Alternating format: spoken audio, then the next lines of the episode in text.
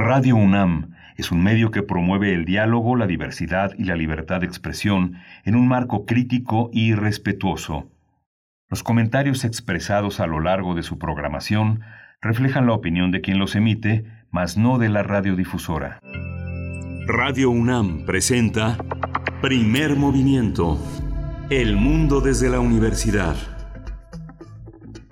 Hola, buenos días. Estamos en primer movimiento. Bienvenidas, bienvenidos todos los que forman parte de esta gran comunidad que hacemos a través de la radio universitaria. Los universitarios, todos los universitarios del país, incluidos en esta gran aventura que esta gran nave que abordamos todos los días para llegar en primer lugar a Chihuahua desde las 6 de la mañana, que son en este momento las 6 de la mañana con 8 minutos en las tres grandes ciudades de Chihuahua de la Radio Universidad allá en el norte del país, Ciudad Cuauhtémoc, Ciudad Juárez, la ciudad de Chihuahua. Está Arturo González en los controles técnicos de esta nave, Está Frida Saldívar en la producción ejecutiva y está Violeta Berber en la, en la asistencia de la producción. Todo un equipo detrás y Berenice Camacho del otro lado del micrófono, a quien le doy buenos días. Buenos días, querida Berenice Camacho. Miguel Ángel Quemain, muy buenos días, qué gusto escucharte como cada mañana, recibir en estas frecuencias a los escuchas de la Radio Universidad de Chihuahua y a los de Radio UNAM. Estamos en el 96.1 de la frecuencia modulada y en el 860 de AM, con mucho gusto para llevar a cabo este esfuerzo cotidiano de aquí y hasta las 10 de la mañana.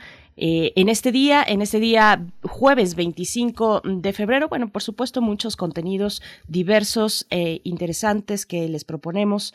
Pero antes de eso, saludar y mandar nuestro cariño y nuestra felicitación a una de las integrantes del equipo, Patti Zavala, Patricia Zavala, asistente de noticias.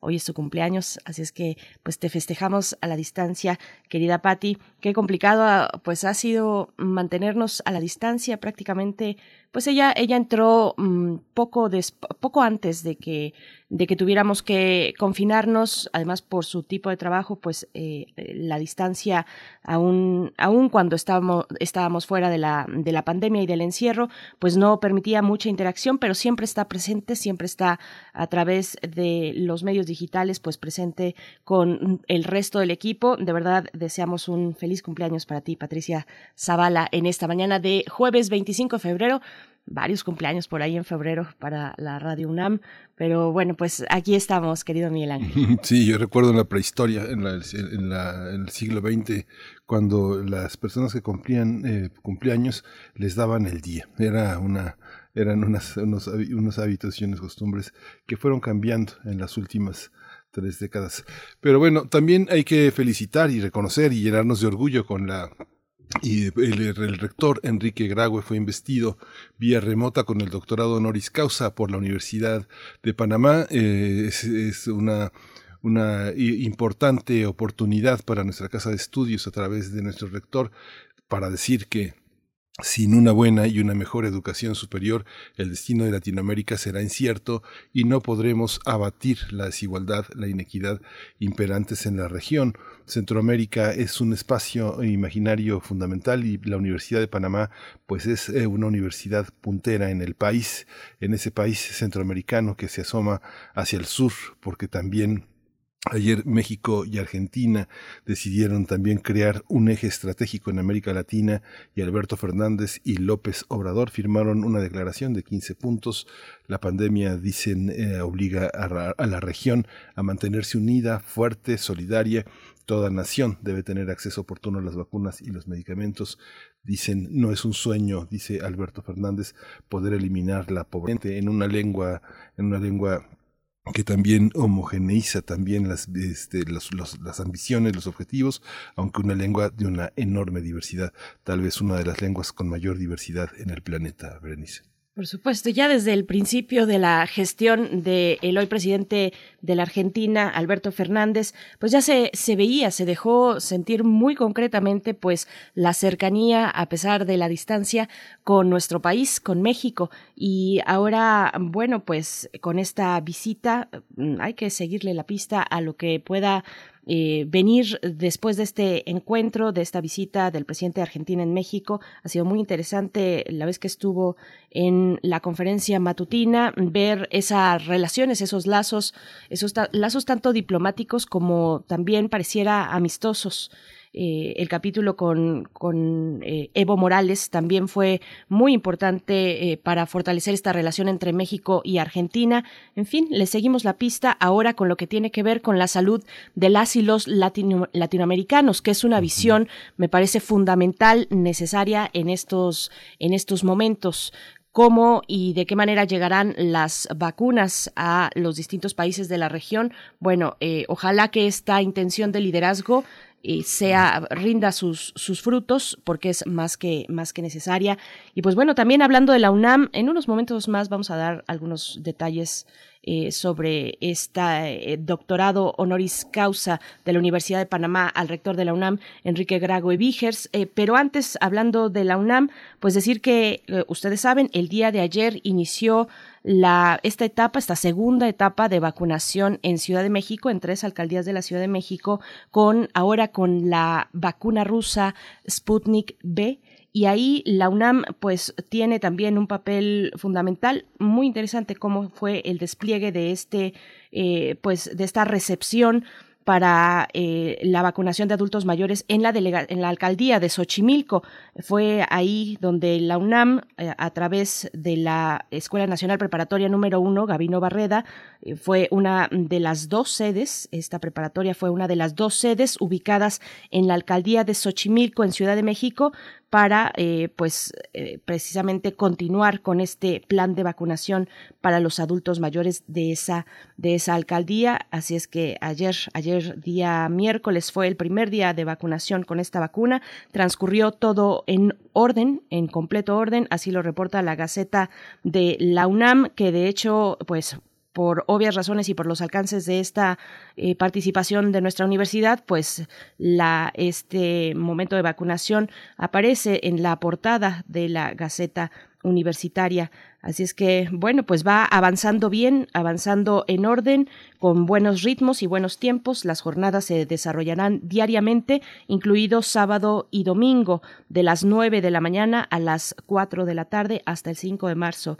Miguel Ángel, ahí está, pues la UNAM, a través de su Escuela Nacional Preparatoria número 1, eh, con la implementación de este plan de vacunación para adultos mayores. Sí, es importante. Todos eh, hay una serie de, hay una voluntad política de muchos, muchos sectores del país por contribuir a que esta pandemia palíe su, parte fatal, su parte de contagios que nos ha dejado tan, eh, tan desconsolados con tantas partidas de, de personas fundamentales.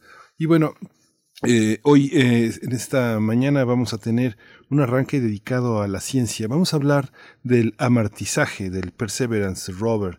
Ello lo vamos a tocar con una colaboradora de primer movimiento que está dedicada a mirar el cielo, a acercarnos al universo. Ella es la doctora Gloria Delgado Inglada. Hoy nos acerca a, a Marte, a esta aventura del espacio. Gloria Delgado es investigadora del Instituto de Astronomía de la UNAM y es jefa de la Unidad de Comunicación y Cultura Científica en ese instituto. Así es, y para nuestra nota nacional conversaremos con Ana Lorena Delgadillo, directora de Fundación para la Justicia y el Estado Democrático de Derecho, acerca de varios elementos en torno al caso de Félix Salgado Macedonio, el fuero, por supuesto, la 3 de 3 contra la violencia en medio de toda esta situación, bueno, que ayer tuvo un, un saldo lamentable Ustedes recordarán, y si no, les comentamos que a principio de esta semana nosotros estuvimos conversando respecto a este tema. Nuestra invitada, eh, el día de ayer, ella estuvo allá en Guerrero protestando, manifestándose, eh, y fue, y fue atacada, y fue atacada, y, fue atacada violentamente. Así es que, bueno, la veíamos a ella en videos, en redes sociales, videos que en su entorno se pudieron captar, donde ella está, eh, pues, con golpes notables, ensangrentada, en fin. Pues bueno, vamos a darle seguimiento a esta cuestión. Lamentamos mucho, nosotros estuvimos platicando con ella apenas el lunes, lamentamos mucho este capítulo, independientemente de lo que se trate, pues no podemos continuar con estos, estas acciones violentas, sea de lo que sea que estemos hablando. Así es que bueno, vamos a dedicarle la nota nacional al caso de Félix Salgado Macedonio. Sí, vamos a hablar también de la detención de Emma Coronel en, Estados Unidos, una importancia que le han dado pues prácticamente todos los medios nacionales y algunos en Estados Unidos. Vamos a tratar el tema con Laura Sánchez Ley, ella es una periodista independiente, ha estado con nosotros tratando esta, esta, esta clase de problemas. Así es, y bueno, también hay poesía, hay poesía como todos los días, la poesía necesaria en esta ocasión en la voz y selección de mi compañero Miguel Ángel Quemain, así es que no se lo pierda por ahí de las 9, 7, 9, 10 de la mañana. Sí, vamos a tener la poesía necesaria y los mundos posibles que llegan todos los jueves. Hoy el tema es el G7 en Cornwall y la nueva Guerra Fría. Es el tema que va a desarrollar el doctor Alberto Betancourt, quien es doctor en Historia, es profesor de la Facultad de Filosofía y Letras de la UNAM y coordina el Observatorio G20 allí en la Facultad de Filosofía y Letras. Y cerraremos el programa con derechos humanos, el, retorno a la escuela, cómo pensar el retorno a las escuelas desde el enfoque de derechos de las niñas y los niños durante la contingencia del semáforo naranja en la Ciudad de México. Pues vamos a, conversarlo con Alicia Vargas Ayala. Ella es especialista en los derechos de la infancia y las, y las adolescencias. Ella es directora del CIDES IAP, Centro Interdisciplinario para el Desarrollo Social e integrante del Consejo Directivo de la Redim, la, eh, esta red que convoca y que aglutina a distintas organizaciones que tienen como objetivo precisamente analizar y dar seguimiento a los derechos de las niñas, los niños y los adolescentes en México. Miguel Ángel. Sí, y pues vamos a nuestra información relacionada con COVID. COVID-19. Ante la pandemia, sigamos informados. Radio UNAM. La Secretaría de Salud informó que el número de decesos por la enfermedad de la COVID-19 aumentó a 182.815 lamentables decesos en México. De acuerdo con el informe técnico ofrecido el día de ayer por las autoridades sanitarias, los casos estimados son 2.256.757. En la información internacional, la vacuna contra el coronavirus de la farmacéutica Johnson Johnson otorga una fuerte protección contra la enfermedad grave y la muerte causadas por la COVID-19 y podría reducir la propagación del virus por parte de las personas vacunadas. De acuerdo con estudios de la Administración de Medicamentos y Alimentos de Estados Unidos, la vacuna tuvo una eficacia de alrededor del 66% en la prevención de la COVID-19 moderada, de moderada a grave. Se trata de una vacuna que puede ser almacenada a temperaturas normales de refrigeración y requiere una sola dosis. Se prevé que el viernes un comité asesor determine si las pruebas son sólidas para recomendar esta vacuna. Y en información vinculada a la UNAM, relacionada con la UNAM, de la UNAM, al ser investido vía remota con el doctorado honoris causa de la Universidad de Panamá, el rector de la UNAM, Enrique Graue Vigers, advirtió que sin una buena y más amplia educación superior, el destino de Latinoamérica va a ser incierto y no podremos abatir la desigualdad y la inequidad imperantes en la región. El rector explicó que el último reporte de la UNESCO indica que las oportunidades para acceder al nivel superior en América Latina y Caribe son del 52%, muy por detrás de la cobertura promedio en los países desarrollados que sobrepasa el 75%.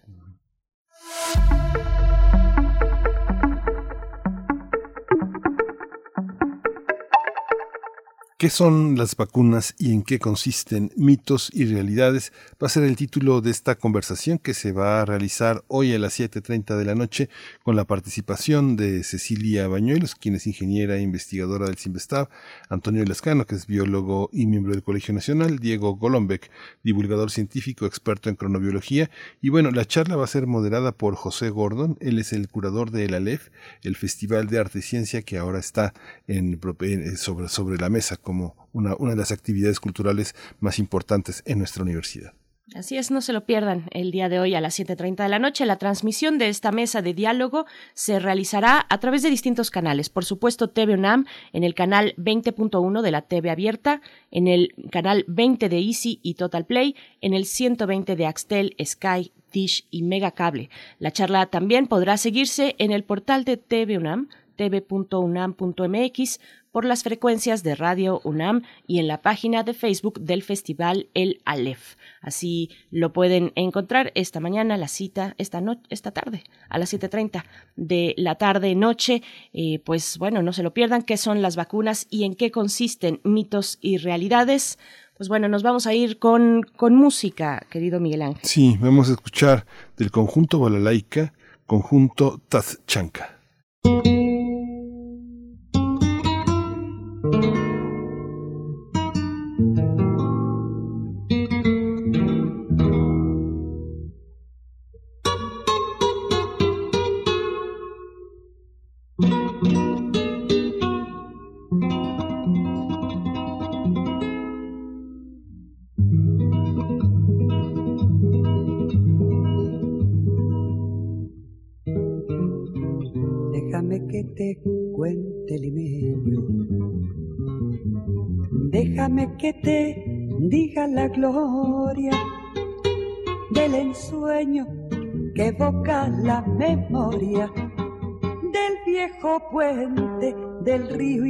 Alameda. Déjame que te cuente limeño. Ahora que aún perfume el recuerdo, ahora que aún se mece en un sueño el viejo puente, el río y la alameda. Jazmines en el pelo y rosas en la cara.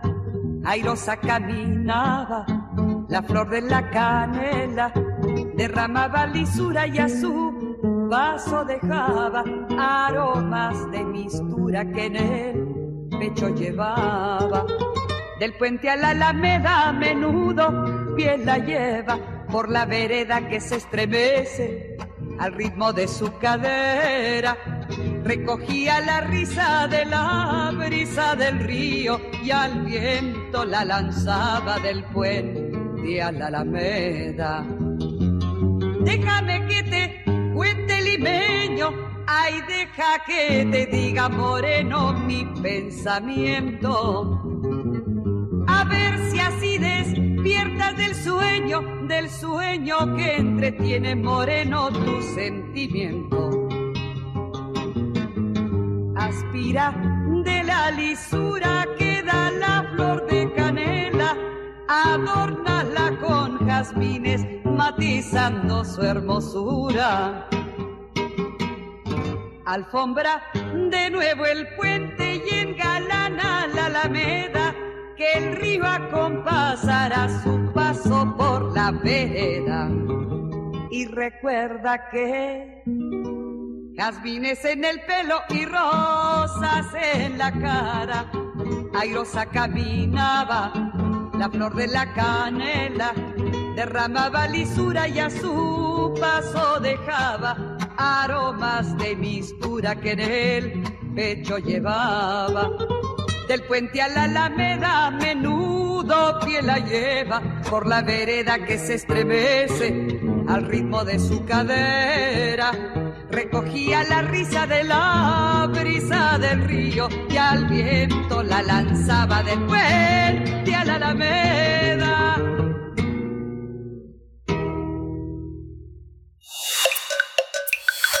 Primer movimiento. Hacemos comunidad. Del brazo de Orión al universo. Observatorio Astronómico.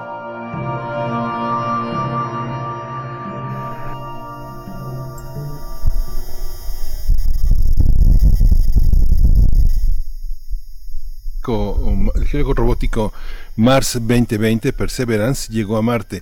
El rover de la NASA aterrizó el 18 de febrero en el cráter G0, donde buscará indicios de vida microbiana pasada. El amartizaje fue seguido por millones de personas alrededor del mundo e incluso la NASA ofreció por primera vez una transmisión en vivo en idioma español, conducida por la ingeniera Diana Trujillo, quien participa en la misión a Marte. En las siguientes horas, tras la llegada del Perseverance, la NASA difundió fotos y videos de alta calidad de la superficie del llamado planeta rojo, ya que cuenta con 23 cámaras y dos micrófonos. El robótico de seis ruedas es el vehículo más grande y sofisticado que ha sido enviado a Marte. Es también el más costoso, ya que, bueno, en su costo total de la misión asciende a 2.700 millones de dólares. El rover también ha transmitido datos e imágenes utilizando el Mars Reconnaissance Orbiter de la NASA, que ha estado dando vueltas al planeta desde 2006. La principal tarea del Perseverance es buscar huellas de vida microbiana pasada en este planeta. Trabajará con otro rover de la NASA, el Curiosity, que explora Marte desde 2012, y otro robot estático llamado InSight, que investiga el interior del planeta. A esta flotilla de robots se va a unir en mayo un rover chino si el gigante asiático logra también la compleja tarea de amortizar, el Perseverance también almacena las muestras más relevantes que se espera que en el futuro puedan ser traídas a la Tierra. Pues vamos a conversar sobre la misión Perseverance de la NASA. Este día nos acompaña a través de la línea la doctora Gloria Delgado Inglada. Ella es investigadora del Instituto de Astronomía de la UNAM y jefa de la Unidad de Comunicación y Cultura Científica de ese instituto. Colabora con nosotros también hablando de el cielo. Gracias, doctora Gloria Delgado Inglada, por estar aquí. Bienvenida. Muy buenos días, Berenice y Miguel Ángel. Hola, hola Gloria, buenos días. buenos días. Esta misión, ¿qué significa para el conjunto de aproximaciones a Marte? ¿Qué traerá como consecuencia y cómo nos implica como, como, como terrícolas? Pues yo creo que es eh, algo muy profundo porque justamente lo que busca, digamos, el objetivo principal es responder a la pregunta, ¿existió la vida alguna vez en Marte? ¿no? Y es algo que, que, es profundo en, en, muchos sentidos, ¿no? Al final, lo que quieres encontrar, bueno, al menos lo que va a hacer es buscar señales de vida microbiana pasada en el, en el planeta, ¿no? Porque ahora mismo en el presente realmente sería difícil encontrarla, eh, o sea, sería difícil que hubiera y además encontrarla, ¿no? Entonces, pues yo creo que como grupo, como humanidad, pues el, el hecho de estar cercanos a quizás tener respuesta a esta pregunta, pues es increíble, ¿no? Es algo que todos nos hemos preguntado alguna vez cuando miramos al cielo y pensamos si habrá algún otro lugar en el universo que tenga o que haya tenido vida, ¿no? Entonces pensar que quizás tan cerca, entre comillas, eh, pueda encontrarse restos de vida, pues es, es maravilloso. Lo que vimos eh, en esta en esa misión, en ese amartizaje, fue asombroso y además eh, tuvimos esta transmisión en español que ya mencionábamos. Pero eh, pregunto, mm, doctora Gloria, ¿qué características destacar de esta misión, de las capacidades de este robot frente a, por ejemplo, su antecesor, por supuesto, el, el Curiosity? Sí, antes quiero resaltar lo que dices, ¿no? Es, es la primera vez que la NASA se decide a hacer una transmisión en, español de un acontecimiento así. Y además, eh, la conductora principal fue una mujer, Diana Trujillo, que es colombiana y que es ingeniera de la NASA, que además, bueno, los que tuvieron oportunidad de verlo, pues ella es, es muy espontánea, podíamos ver el nerviosismo y, y luego la felicidad. Y, y, bueno, hubo varias mujeres participando en esta transmisión y fue pues además de una, de una emoción por el acontecimiento en sí, también una emoción por ver tantas mujeres y en especial eh, algunas de ellas latinoamericanas involucradas en esto. Y, y bueno, respecto a la pregunta sobre Curiosity, en realidad Curiosity y eh, o curiosidad y perseverancia, ¿no? Si lo llamamos al español, son muy parecidos. Eh, la NASA quiso quizás ahorrar un poco en esto del diseño y hacer algo muy parecido, pero lo que sí los diferencia radicalmente son los instrumentos que lleva a bordo ahora Perseverancia, ¿no? Hay eh, como siete instrumentos que son de vanguardia que van a permitir, eh, digamos a rasgos generales, pues estudiar la mineralogía de superficie marciana, estudiar o intentar eh, compuestos orgánicos, eh, como decía, al final es, es, hacer un poco geología, eh, perforar la superficie y como ya mencionaron también al inicio, eh, otro de los objetivos es recolectar muestras que eh, se van a introducir en unos cilindros, se van a sellar por completo y se van a dejar por ahí por la superficie para que en el futuro eh, haya otras misiones que puedan eh, recogerlos y traerlos a la Tierra. Creo que es eh, alrededor del año 2035 cuando se piensa que puedan llegar a la Tierra y entonces eh, ser estudiados. Eh, hay radares, hay estaciones, clima hay una estación climática. Eh, otro otro otro eh, instrumento muy interesante se llama MOXIE, que es un dispositivo para producir in situ oxígeno a partir del dióxido de carbono que hay en Marte. Y esto, bueno, eh, además de un reto tecnológico, pues eh, obviamente está mirando hacia el futuro, ¿no?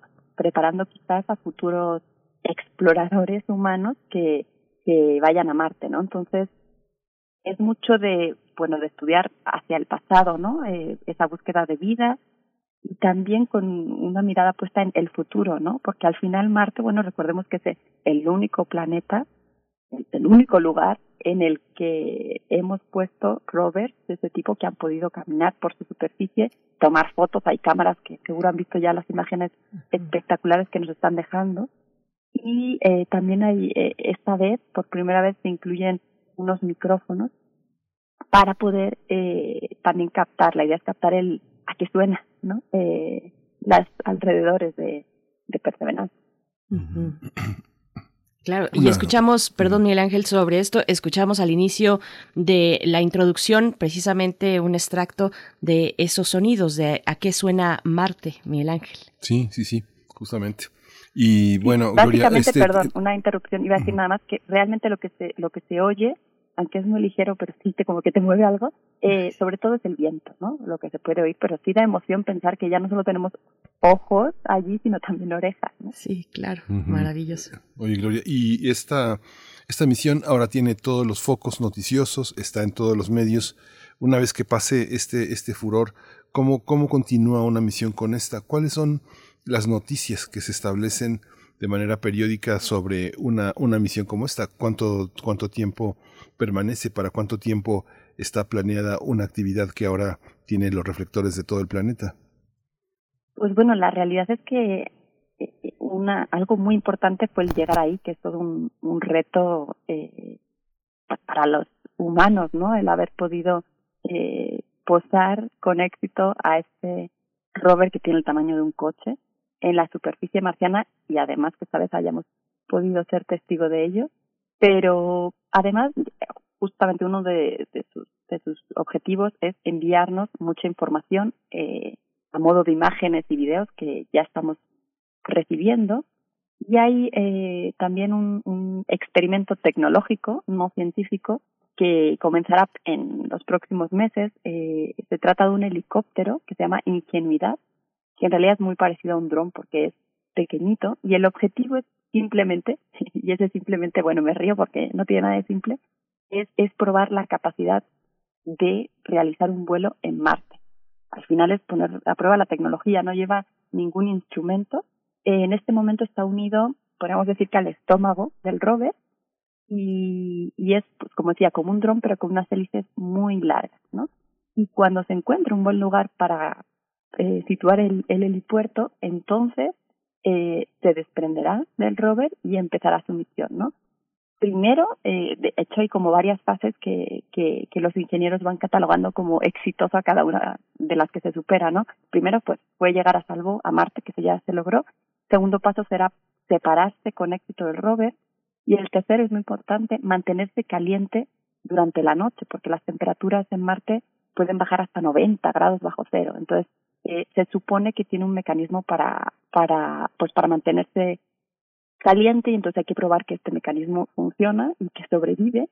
Y entonces, eh, si es así, también, bueno, tiene que poder cargarse de forma autónoma y para ello lleva unos paneles solares y tiene que poder comunicarse exitosamente con la base que está en el rover, ¿no? Entonces, si esto sucede, todo esto sucede, se planea que en unos 30 o 60 días, es decir, como máximo en dos meses, eh, más o menos en primavera, el helicóptero entonces ya podrá eh, tratar de hacer un vuelo que al principio será como unos 20 o 30 segundos nada más, pero eso realmente es toda una hazaña, ¿no? Y si funciona, que ya es como más de lo esperado, pues tratará de hacer cada vez eh, vuelos más largos, ¿no? Doctora, fue muy sorprendente. Bueno, todo es sorprendente en una misión como esta. Entre, entre esas cuestiones sorprendentes fue ver la velocidad en la que pudimos, con la que pudimos conocer las primeras imágenes de Marte de esta misión y que llegaron muy rápido a la Tierra. ¿Cómo, cómo sucede esto? ¿Cómo es posible tener esta, esta velocidad de comunicación? Bromeábamos un poco en el equipo eh, diciendo, bueno, ni aquí, eh, bueno, nosotros estamos en Ciudad de México, en Ciudad de México a veces tenemos eh, problemas y, y, nos llegan, digamos, problemas con nuestra red de Internet y es mucho más lenta de lo que pudimos ver con esta misión. ¿Cómo es posible tener esa comunicación tan veloz? Exacto. Pues justamente bromeaban también las conductoras en un momento que estaban tratando de comunicarse entre ellas, obviamente por videoconferencia, porque así es todo ahora, y, y, no se lograba escuchar a una de ellas, ¿no? Y decía Diana, creo que era, decía, no puede ser, hemos conseguido poner un rover en Marte y no podemos hablar entre nosotras, ¿no? Pues sí, así de irónica es la cosa. Eh, pues al final se trata de, de que se está poniendo un montón de dinero y un montón de esfuerzo y a las, algunas de las mentes más privilegiadas en, en este proyecto, ¿no? Y, y todo lo que lleva eh, pues el rover y, y, lo que se está usando aquí pues es de, de última generación. De hecho, no es casual que después de cada proyecto espacial nos llegan a nosotros como sociedad eh, pues, nuevas tecnologías, nuevos productos, ¿no? Eh, de una manera la tecnología se pone a prueba eh, en el espacio, ¿no? Entonces, pues eh, así son, digamos, las mejores comunicaciones, los mejores instrumentos se utilizan para este tipo de cosas. Y aunque obviamente sí, sí es muy rápido, creo que en, en, era durante la misma transmisión que veíamos esa primera eh, imagen súper bonita que seguro que mucha gente ya puso de fondo de, de pantalla, no con el celular, fue durante, o sea, a, a, los pocos minutos, ¿no? En realidad hay un desfase de unos 14 minutos, creo que son lo que tarda eh, cualquier señal en llegar desde Marte a nosotros, pero bueno, eso es realmente inmediato eh, para lo que estábamos acostumbrados. Esto no, no sucedía antes. Claro. Gloria, siempre se trata de emular el primer paso del hombre en la luna. Es, es un referente dentro de la carrera espacial que aún no superamos. ¿Cómo, cómo enfrentar estas eh, presentaciones masivas tan espectaculares como un gran salto de la, de la, humanidad? ¿Es una cosa mediática o realmente lo que ha sucedido después de la Luna es mucho más relevante que ese acontecimiento eh, histórico? Bueno, supongo que en todos los ámbitos de la vida la primera vez es la primera vez, ¿no? Entonces la primera vez en la luna, pues que nunca va a haber otra vez otro acontecimiento igual y, y de hecho muchas personas que se dedican a la astronomía es porque pudieron ver aquello eh, en el momento o a lo mejor años después, ¿no?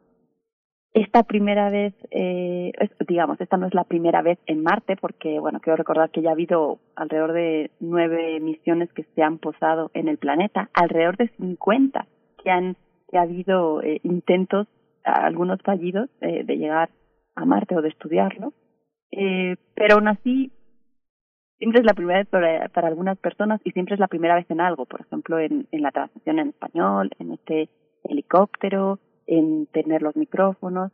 Yo, la verdad, veo estupendo que se vuelva un evento masivo y mediático. Lo prefiero, eh, no sé, a un partido de fútbol, por ejemplo, o a lo mejor está bien que también sea este tipo de, acontecimientos eh, masivos.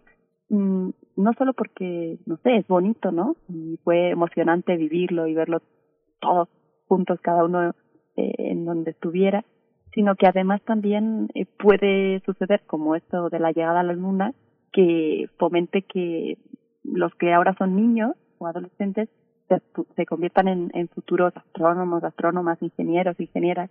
Eh, entonces es maravilloso. De hecho, algo que también mencionaban en esta transmis transmisión en español es que en relación a esto de la recolección de las muestras, eh, una de ellas decía, bueno, en realidad los niños que nos están viendo ahora son los que van a tener que analizar y estudiar y darnos las respuestas a las preguntas, porque, como ya dije, llegarán en el 2035. Muchas de las personas que ahora están trabajando en la misión pues ya se habrán jubilado, ¿no?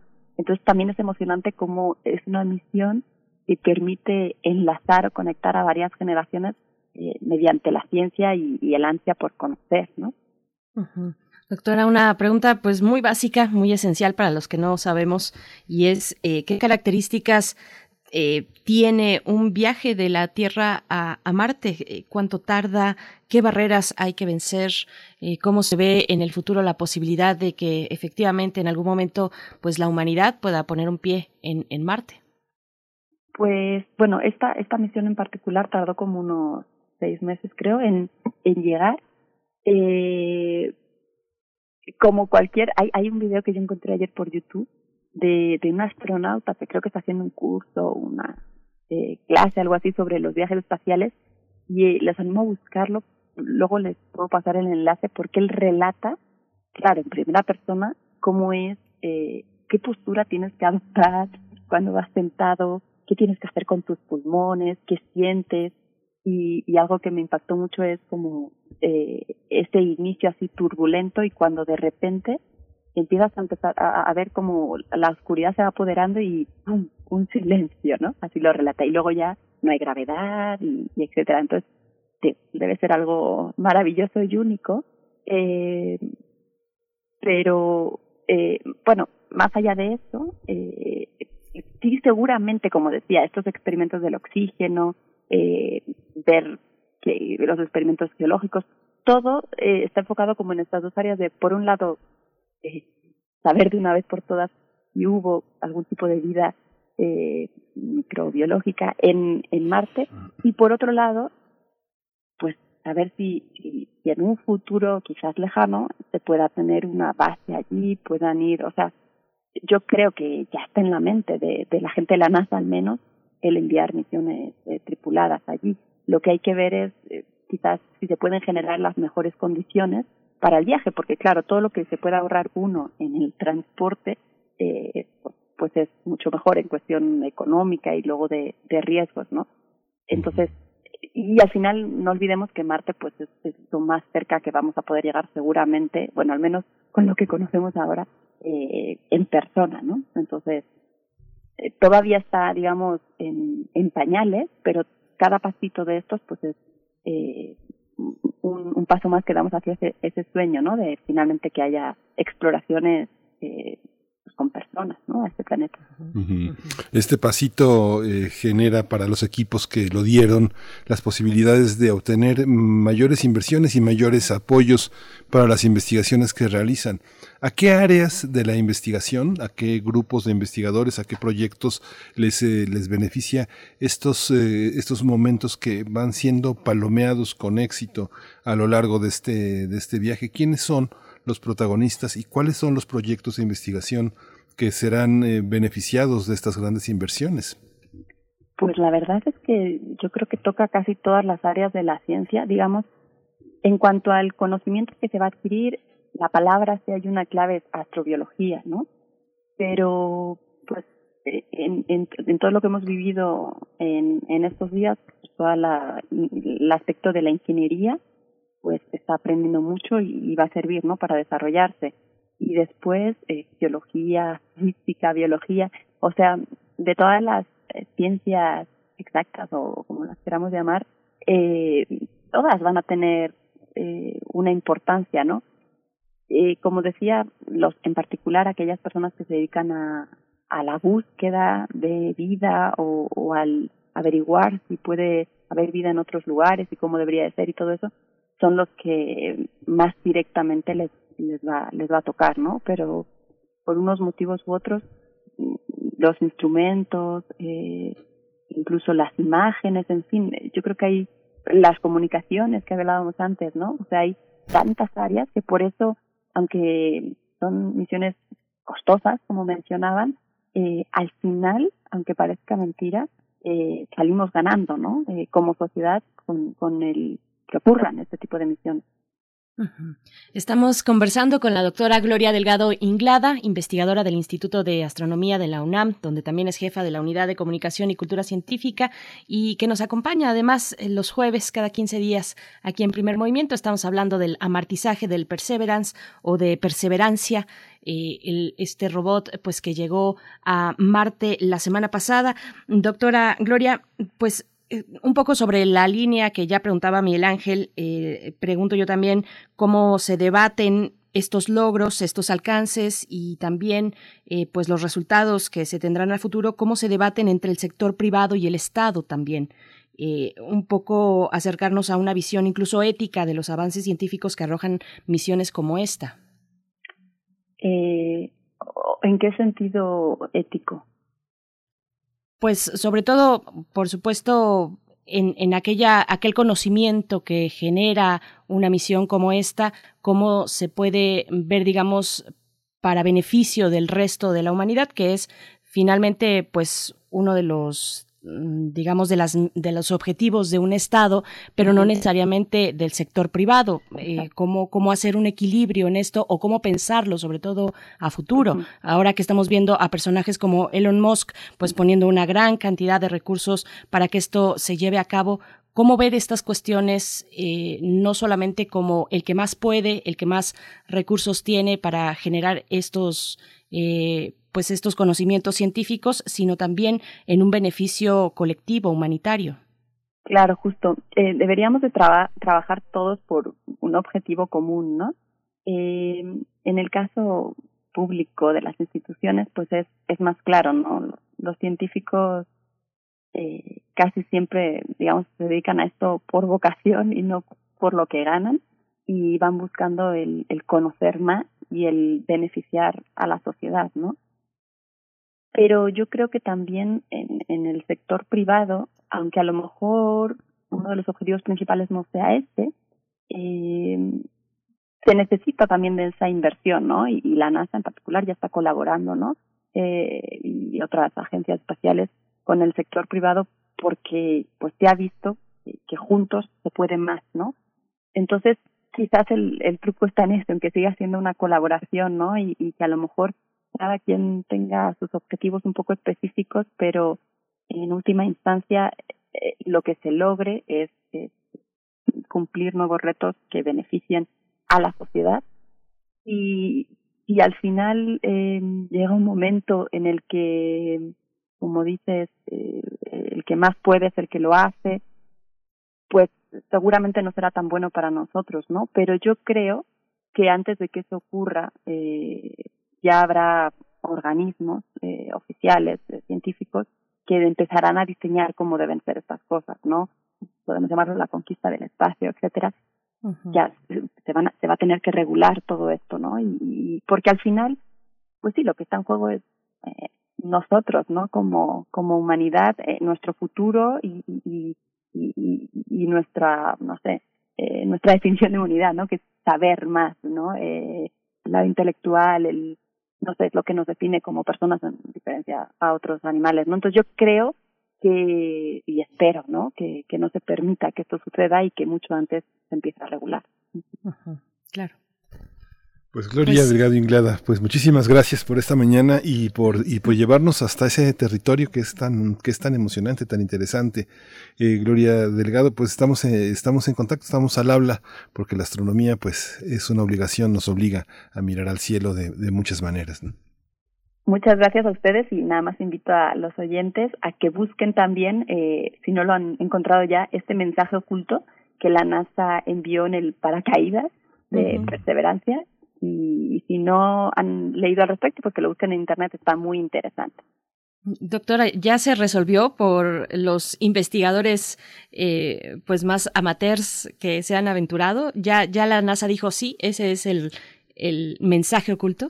Ah, sí, sí, sí, fue increíble. De hecho, la, la gente de la NASA estaba muy sorprendida porque creo que fue seis horas después de que se lanzase ese mensaje diciendo a ver si alguien averigua pues hubo varias personas que encontraron que lo que decía era atrévete a cosas poderosas, ¿no? Estaba en lenguaje, bueno, en código binario.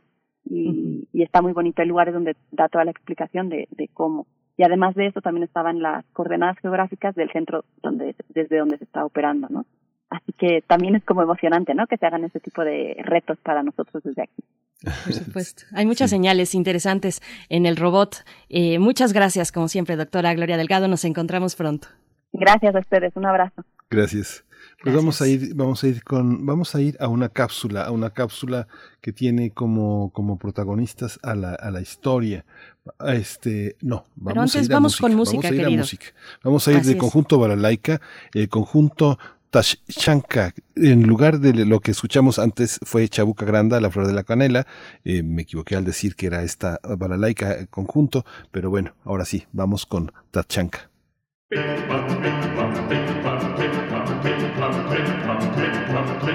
Дети здоровы, птица, свет здоровья уходи.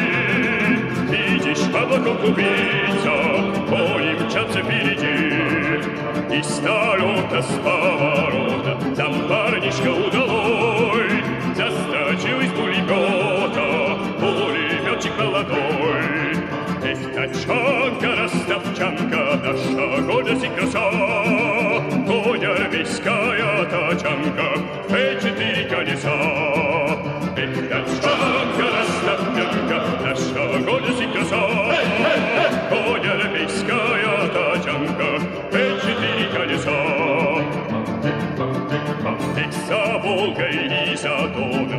Мчался степью золотой Загорелый за пилоты Пулеметчик молодой. И неслась неудержимо Скрипой рыжего коня. Грива ветра, грива дыма Грива бури огня. Эх, тачанка, ростовчанка Наша гордость и краса. Конь армейская тачанка Эй, четыре колеса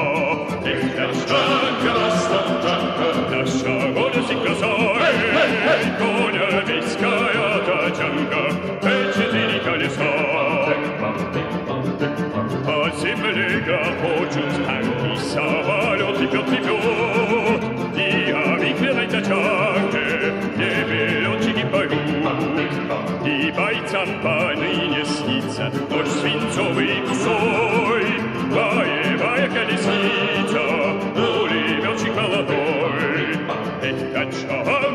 тачанка,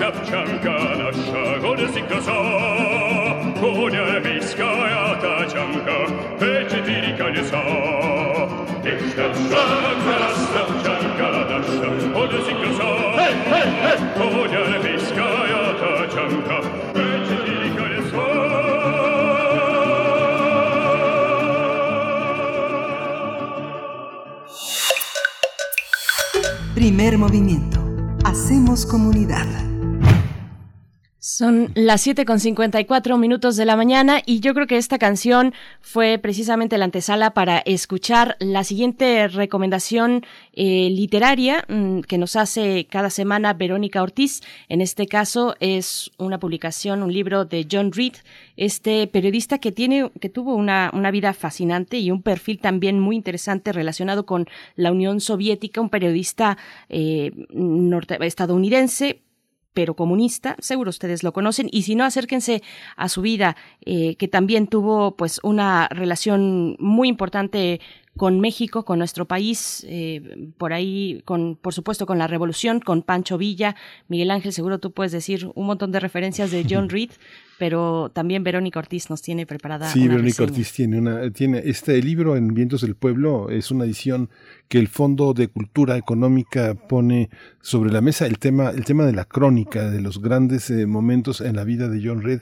como uno de los grandes eh, testigos de- del mundo, desde los 10 días que conmovieron al mundo, que estremecieron al mundo, hasta estas eh, crónicas de, de- de guerra, de visión, de gran viajero su época de cronista de guerra y de los sucesos protagonizados por el movimiento obrero estadounidense, pues fue objeto de juicios, encarcelado, este, llevado a muchas, a muchas eh, penurias que como periodista pues no son ajenas al mundo de hoy, así que esta reseña de Verónica Ortiz seguramente completa este, este cuadro, este, este gran cronista que hoy se recupera en un mundo donde la crónica parece ser el género, el género matrix del periodismo actual. Así es, vamos a escuchar.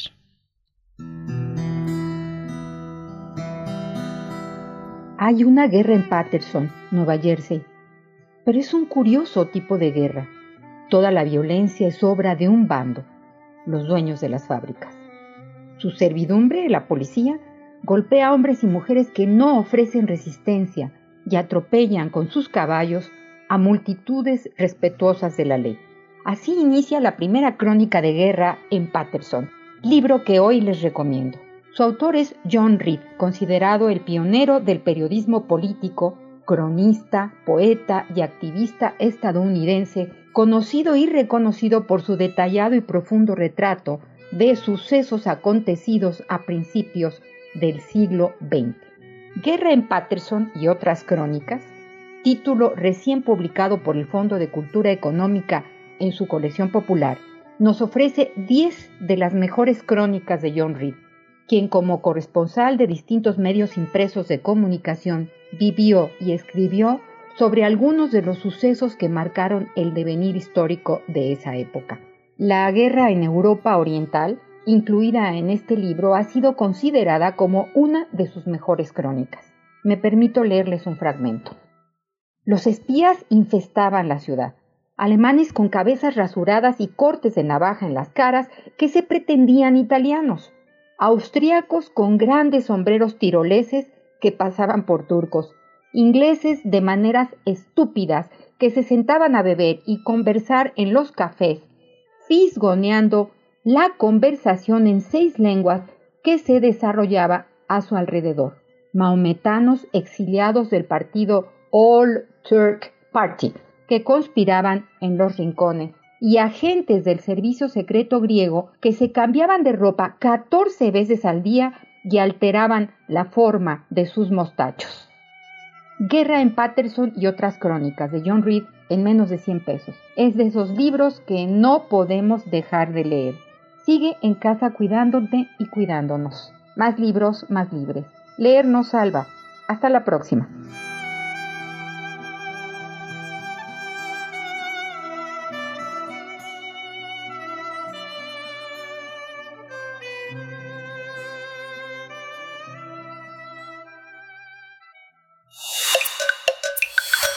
Primer movimiento. Hacemos comunidad. Bien, pues estamos ya a punto de despedir esta primera hora, de despedirnos de la Radio Universidad de Chihuahua para encontrarnos el día de mañana a partir de las 6 de la mañana, la hora de Chihuahua, y 7 de la mañana, hora del centro del país, donde transmitimos totalmente en vivo. Vamos a tener hacia adelante, les invitamos a permanecer aquí en Radio UNAM.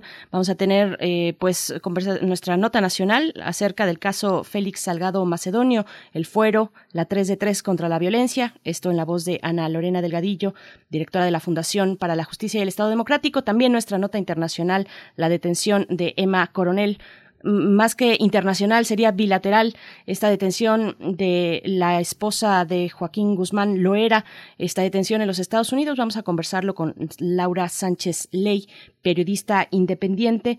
Pero antes de despedirnos, eh, pues les invitamos a participar en nuestras redes sociales, que nos cuenten a ver si, si estuvieron ustedes eh, cerca o si a ustedes les tocó pues eh, ser parte de esta segunda jornada de vacunación para el caso del Estado de México en Ecatepec.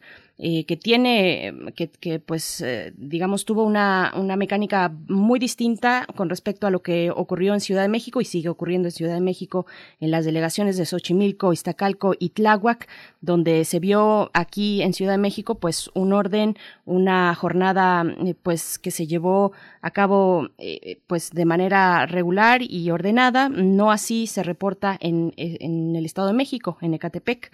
Así es que, bueno, si ustedes pudieron ver estas filas, este despliegue, pues cuéntenos. Está, están ahí nuestras redes sociales, arroba PMovimiento en Twitter, Primer Movimiento UNAM en Facebook. Cuéntenos si tuvieron oportunidad de acercarse, de ver desde sus ventanas tal vez, o si ustedes mismos estuvieron haciendo esta fila para la vacunación.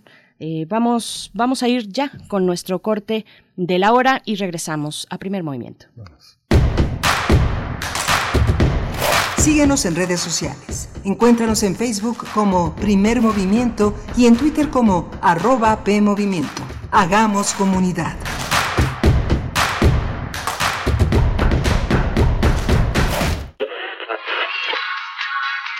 Dijeron que el video mataría a la estrella de radio.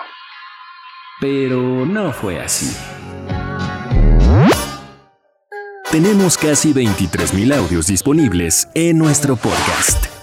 Conoce nuestras series, radioteatros, barras, adaptaciones y otras joyas radiofónicas del pasado en www.radiopodcast.unam.mx. Disfruta a toda hora Radio UNAM.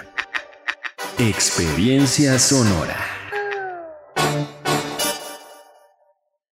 México, su naturaleza, su cultura, sus colores, sus sabores, las diferencias.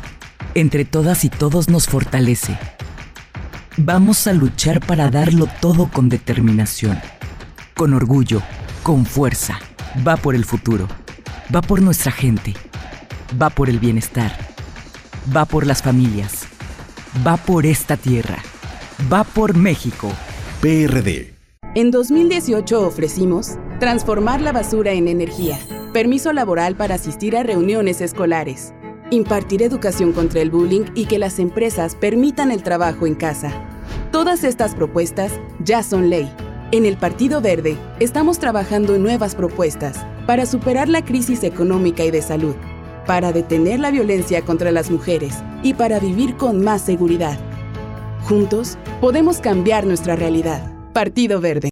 Gel, cubrebocas, sana distancia, desinfectar las compras del súper, lavado frecuente de manos. Porque queremos que sigas cuidándote, ya puedes revisar en línea la lista nominal de electores. Hazlo en listanominal.ine.mx o en Inetel 804-33-2000. Tienes hasta el 10 de abril. Y si no estás en la lista nominal, pide una rectificación en nuestros módulos. El 6 de junio, el voto sale y vale. Contamos todas, contamos todos. INE. Es muy tedioso hacer siempre lo mismo. No dejes que el aburrimiento apague tu imaginación. Escucha Escaparate 961 con los eventos culturales del momento. Viernes a las 15:15 horas por Radio UNAM. Entretenimiento y cultura. Radio UNAM. Experiencia sonora. Si conoces a personas chilangas que residan en el extranjero, avísales que si su credencial para votar venció en 2019 o 2020, aún es válida para que puedan votar por la primera diputación migrante de la Ciudad de México. Recuérdales ingresar a www.votochilango.mx para registrar su credencial antes del 10 de marzo de 2021. Ellas y ellos tendrán voz y voto en las decisiones de esta gran ciudad. Avísales. Instituto Electoral Ciudad de México. Hemos estado en semáforo rojo casi todo el año. Y aunque sabemos que ha sido un año lleno de problemas y retos, es momento de seguir adelante. En RSP nos identificamos con las mexicanas y los mexicanos que siempre tienen el semáforo verde para ingeniárselas y salir adelante. Nosotros somos una red ciudadana progresista que como a ti, nada nos detendrá para llevar a México adelante. RSP Súmate a la red progresista y vamos juntos adelante. Entra a redes sociales progresistas.org. ¿De qué estás hecho México? Recuerda la fuerza de la gente que te fundó. En ti está el espíritu de la lucha, no por elección, sino por consecuencia. No elegimos ser guerreros. La adversidad nos hizo herederos de mujeres guerreras, de filósofos, ingenieros y emprendedores. En nosotros no cabe la derrota. Hoy más que nunca México, recuerda de qué estás hecho. Fuerza por México. No se trata solo de hablar por hablar, es todo un arte. Radio UNAM te invita a su curso de oratoria y dominio de la voz en línea Aprende a hablar con una ponencia sólida frente al público en este curso de 8 sesiones en línea con Sergio Rued. Sábados de las 10 a las 12 horas, desde el 6 de marzo hasta el 24 de abril, a través de Zoom. Cupo limitado. Informes e inscripciones en cursosrunam.gmail.com. Dominar tu voz es dominar sus oídos. Radio UNAM. Experiencia sonora. Queremos escucharte. Llámanos al 55 36 43 39 y al 55 36 89 89. Primer movimiento. Hacemos comunidad. Muy buenos días, estamos de vuelta en primer movimiento. Gracias por su sintonía, por su permanencia. También los que se suman en estos momentos a la transmisión que realizamos en conjunto con la radio Nicolaita a través del 104.3 para llegar a Morelia. Muchas gracias por su escucha. Un abrazo a la Universidad Michoacana de San Nicolás de Hidalgo en esta mañana de jueves 25 de febrero de 2021. Son las 8 con 6 minutos. Saludo a mi compañero Miguel Ángel Quemain y al resto del equipo en cabina o a distancia. Miguel Ángel Quemain, ¿cómo estás? Hola, Berenice Camacho, buenos días. Pues eh, muy, muy contento de seguir aquí en primer eh, movimiento, en la segunda hora dedicada a temas de, de, indagación nacional, pues muy, muy importantes que han conmocionado, que mantienen muy activa a la opinión pública. Dos de ellos son el tema de la detención de Emma Coronel en Estados Unidos, que vamos a tratar con Laura Sánchez Ley, y vamos a tratar también el tema de eh, el fuero, la 3 de 3, el caso de las eh, eh, propuestas electorales que desde octubre colocan la violación a los a, los actividades ilícitas de las personas que pretenden ser candidatos de partidos, representar a la sociedad, que no pueden ser si presentan toda una serie de características como violencia, eh, no dispensar pensiones familiares, actuar con dolo y que tengan alguna sentencia en su contra. Y en este marco está colocado el caso Félix Salgado Macedonio como precandidato de Morena a la gobernatura de, de Guerrero, de Guerrero, todas las, eh, todo lo que hay alrededor de esta situación, complicidades, complicidades, amistades, relaciones también con el actual gobernador, a quien lo culpan de haber detenido las indagaciones del exfiscal de Guerrero para este extender un orden de aprehensión que no ha habido contra este Salgado Macedonio. En fin, ayer hubo un, eh, un desaguisado con unas protestas de militantes contra que chocaron contra otras militantes que son pues parte del coro de Félix Salgado Macedonio de de sus redes, de los de apoyo que tienen todos estos políticos que están acostumbrados en algunas zonas del interior del país a tener porras, a tener matracas, a tener confetis y tener una, un apoyo muy fuerte de sus seguidores. ¿no? Así es, bueno, son muchos los elementos que ya uh -huh. mencionas y los que forman parte de, de este caso, un caso que además creo que eh, nos, nos pone en el punto de tomar, de tomar partido, de tomar una postura, sobre todo, tomar una postura frente a cuestiones que eh, pues nos involucran de alguna u otra manera a todos y todas en este país. Así es que bueno, coméntenos ahí en redes sociales, arroba P Movimiento en Twitter, Primer Movimiento UNAM en Facebook. Vamos ya directo con nuestra nota nacional. Vamos. Primer movimiento. Hacemos comunidad. Nota Nacional. Sobre el candidato, el, candidato de Morena, al precandidato de Morena a la gobernatura de Guerrero, Félix Salgado Macedonio, pesan acusaciones de violaciones sexuales que actualmente son investigadas tanto por el Ministerio Público como por una comisión interna de Morena que se opone a que eh, un representante del partido tenga esas características. Así es, esto ha provocado que militantes de Morena y otros partidos, así como activistas, actrices, feministas y sociedad civil, pidan el desafuero del senador con licencia. Hace algunos días, Movimiento Ciudadano solicitó a la Cámara de Diputados el juicio político contra Salgado Macedonio. Colectivos feministas también han señalado que este aspirante de Morena a la gobernatura de Guerrero ha sido protegido por el fuero, es decir, goza de inmunidad y no puede ser detenido. También hay que señalar que el pasado mes de diciembre el Instituto Nacional Electoral aprobó la iniciativa 3 de 3 contra la violencia, con el fin de prevenir y erradicar la violencia política contra las mujeres y evitar que ningún contendiente tenga causas abiertas por violación, abuso, acoso o falta en el pago de la pensión alimenticia de sus hijos e hijas. Vamos a realizar un análisis eh, del fuero eh, y el caso del senador con licencia Félix Salgado Macedonio. Y hoy está con nosotros en la línea Ana Lorena Delgadillo y es directora de Fundación para la Justicia y el Estado Democrático de Derecho. Bienvenida, Ana, Ana Lorena Delgadillo. Gracias por estar aquí en Primer Movimiento. Hola, Berenice Miguel Ángel, buenos días. Muchísimas gracias por la invitación, como siempre. Gracias, buenos días, Ana Lorena Delgadillo, qué gusto saludarte. Cuéntanos, por favor, ¿cuál es tu lectura? Eh, ¿Con qué comentario inicial eh, podemos poner, digamos, algunos puntos importantes sobre este caso? Pues mira, primero eh, que nos parece muy desafortunado eh, el, el, hecho de que haya una candidatura así. Como lo han dicho ya diversas, diversos grupos feministas y, en diversos eh,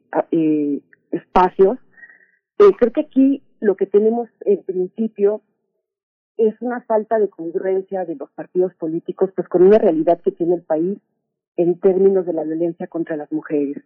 O sea, lo que lo que consideramos es que eh, existe por parte de los partidos pues esta eh, obligación además eh, eh, ética digamos de, de, de, que las personas que llegan a un cargo así pues deberían garantizar que eh, sean personas que, tengan integridad que no tengan eh, precedentes de violencia contra las mujeres porque evidentemente en un país con el altísimo número de feminicidios que tenemos y con el, la alta tasa de violencia contra las mujeres, pues es muy delicado que, se esté proponiendo para esto cargos eh, a personas en cargos tan altos de, de, tal, de, tal, decisión como, por ejemplo, pueden ser gobernadores o cualquier otro cargo, ¿no?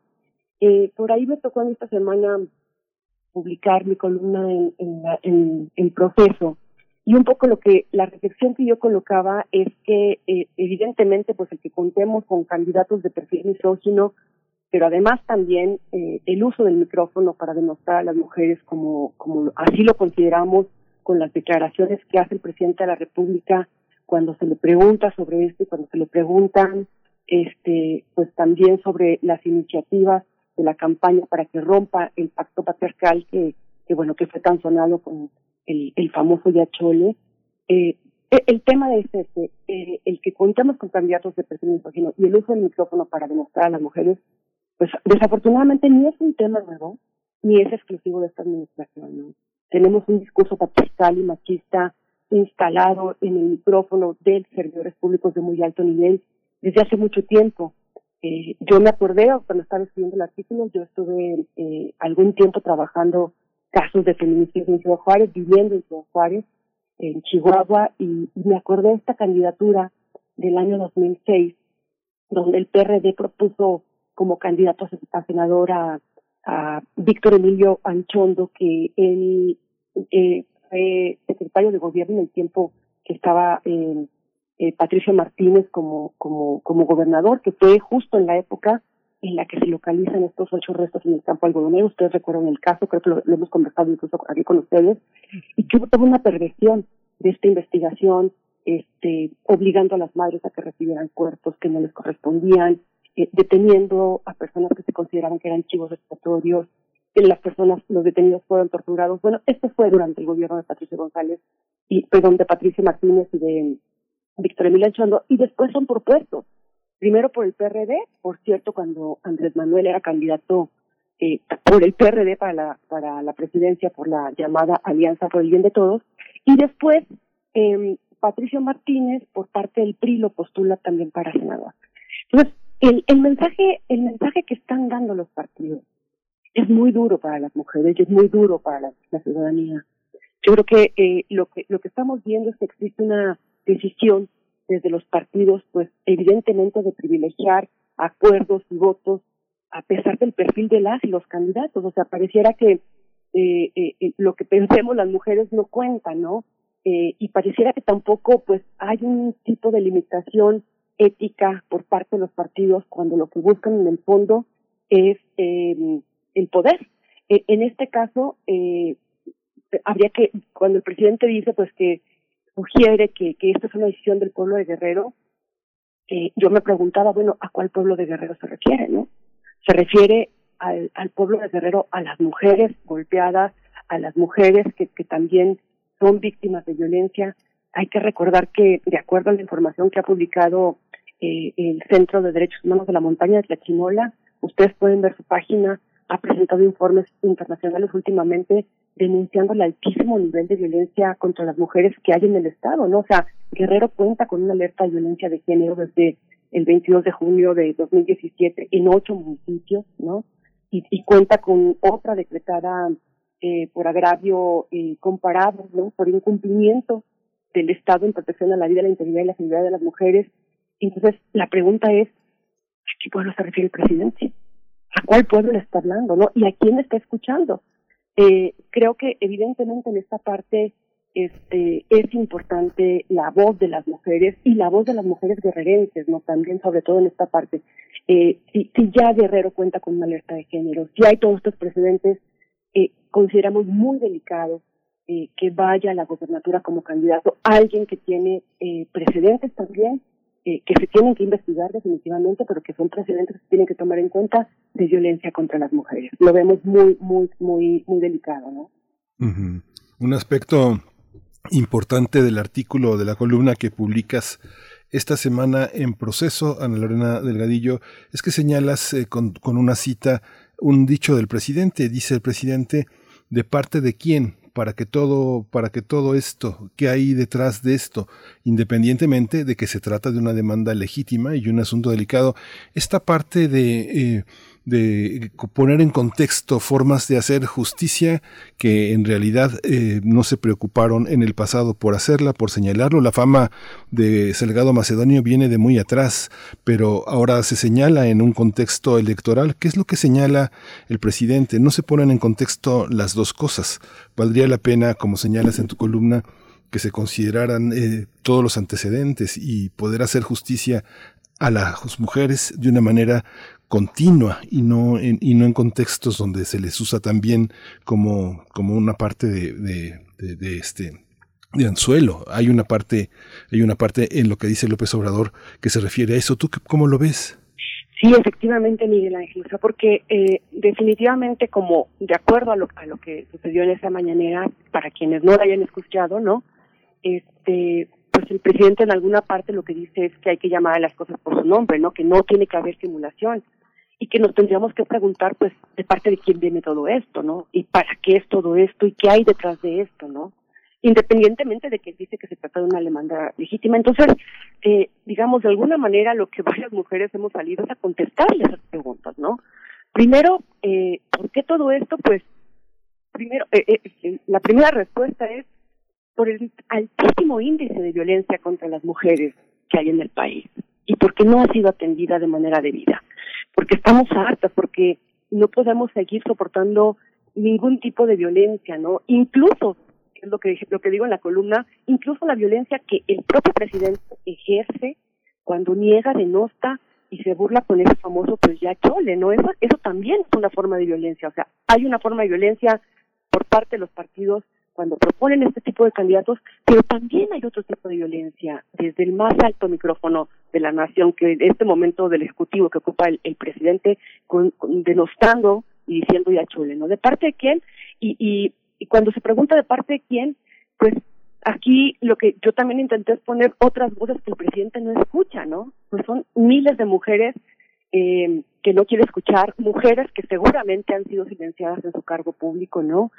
Mujeres a las que se les debe la justicia en este país con el altísimo nivel de impunidad, esperar que esto llegue a una sentencia es una cosa impensable, o sea, tenemos una impunidad que supera el, el 97%, entonces que un caso llegue a sentencia es casi impensable, pero además que un caso de violencia contra las mujeres llega, llega a, a sentencia es todavía más eh, eh, difícil de pensar, ¿no?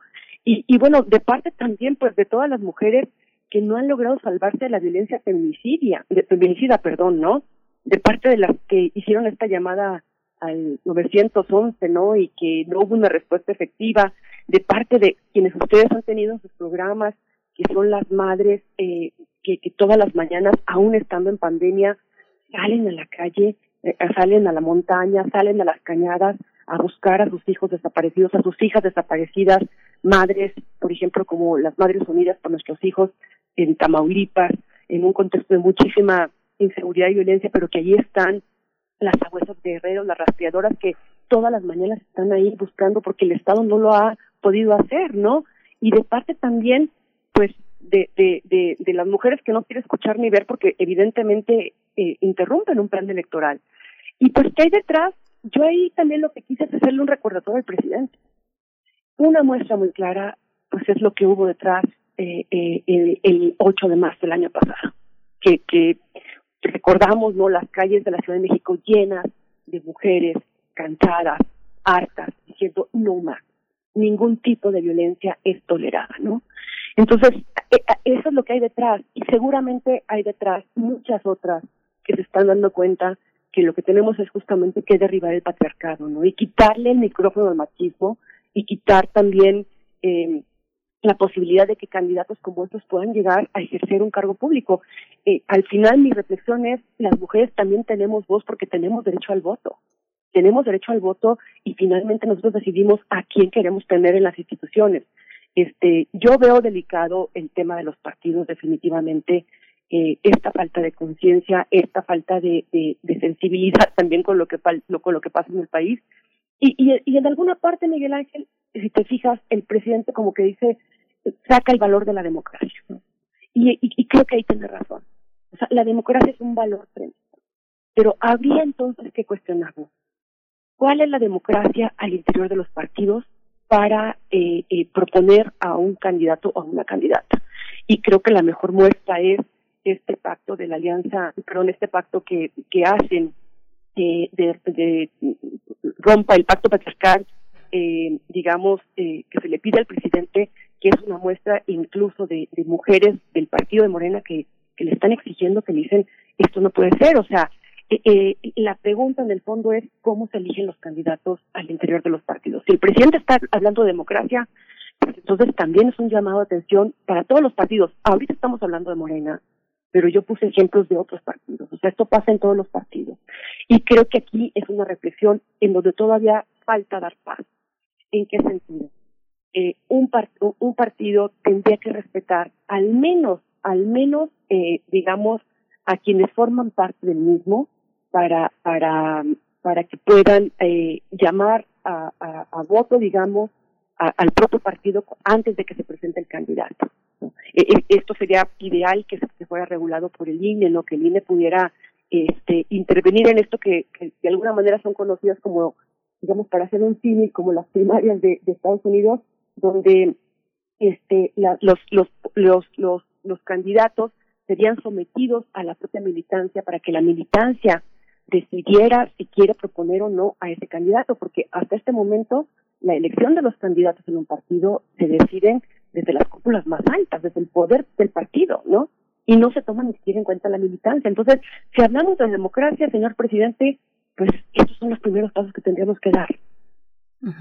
Además, esta, esta elección está plagada de elementos que apuntan precisamente a cuestiones de violencia de género. Está la cuestión de, pues, este, eh, esta propuesta de la 3 de 3 contra la violencia.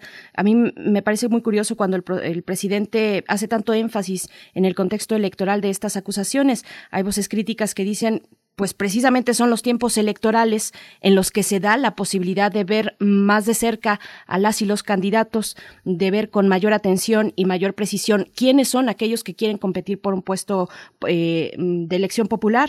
¿Cómo verlo? ¿Cómo ver eh, la iniciativa 3 de 3 contra la violencia en el contexto de este caso?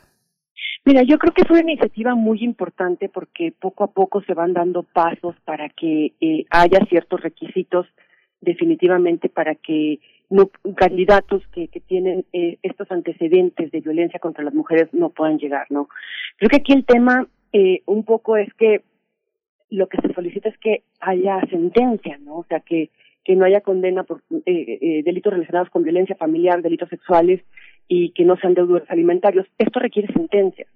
Y, y creo que ahí el problema que seguimos teniendo pues es que no tenemos a la fecha instituciones eficaces para, para investigar este tipo de delitos, ¿no?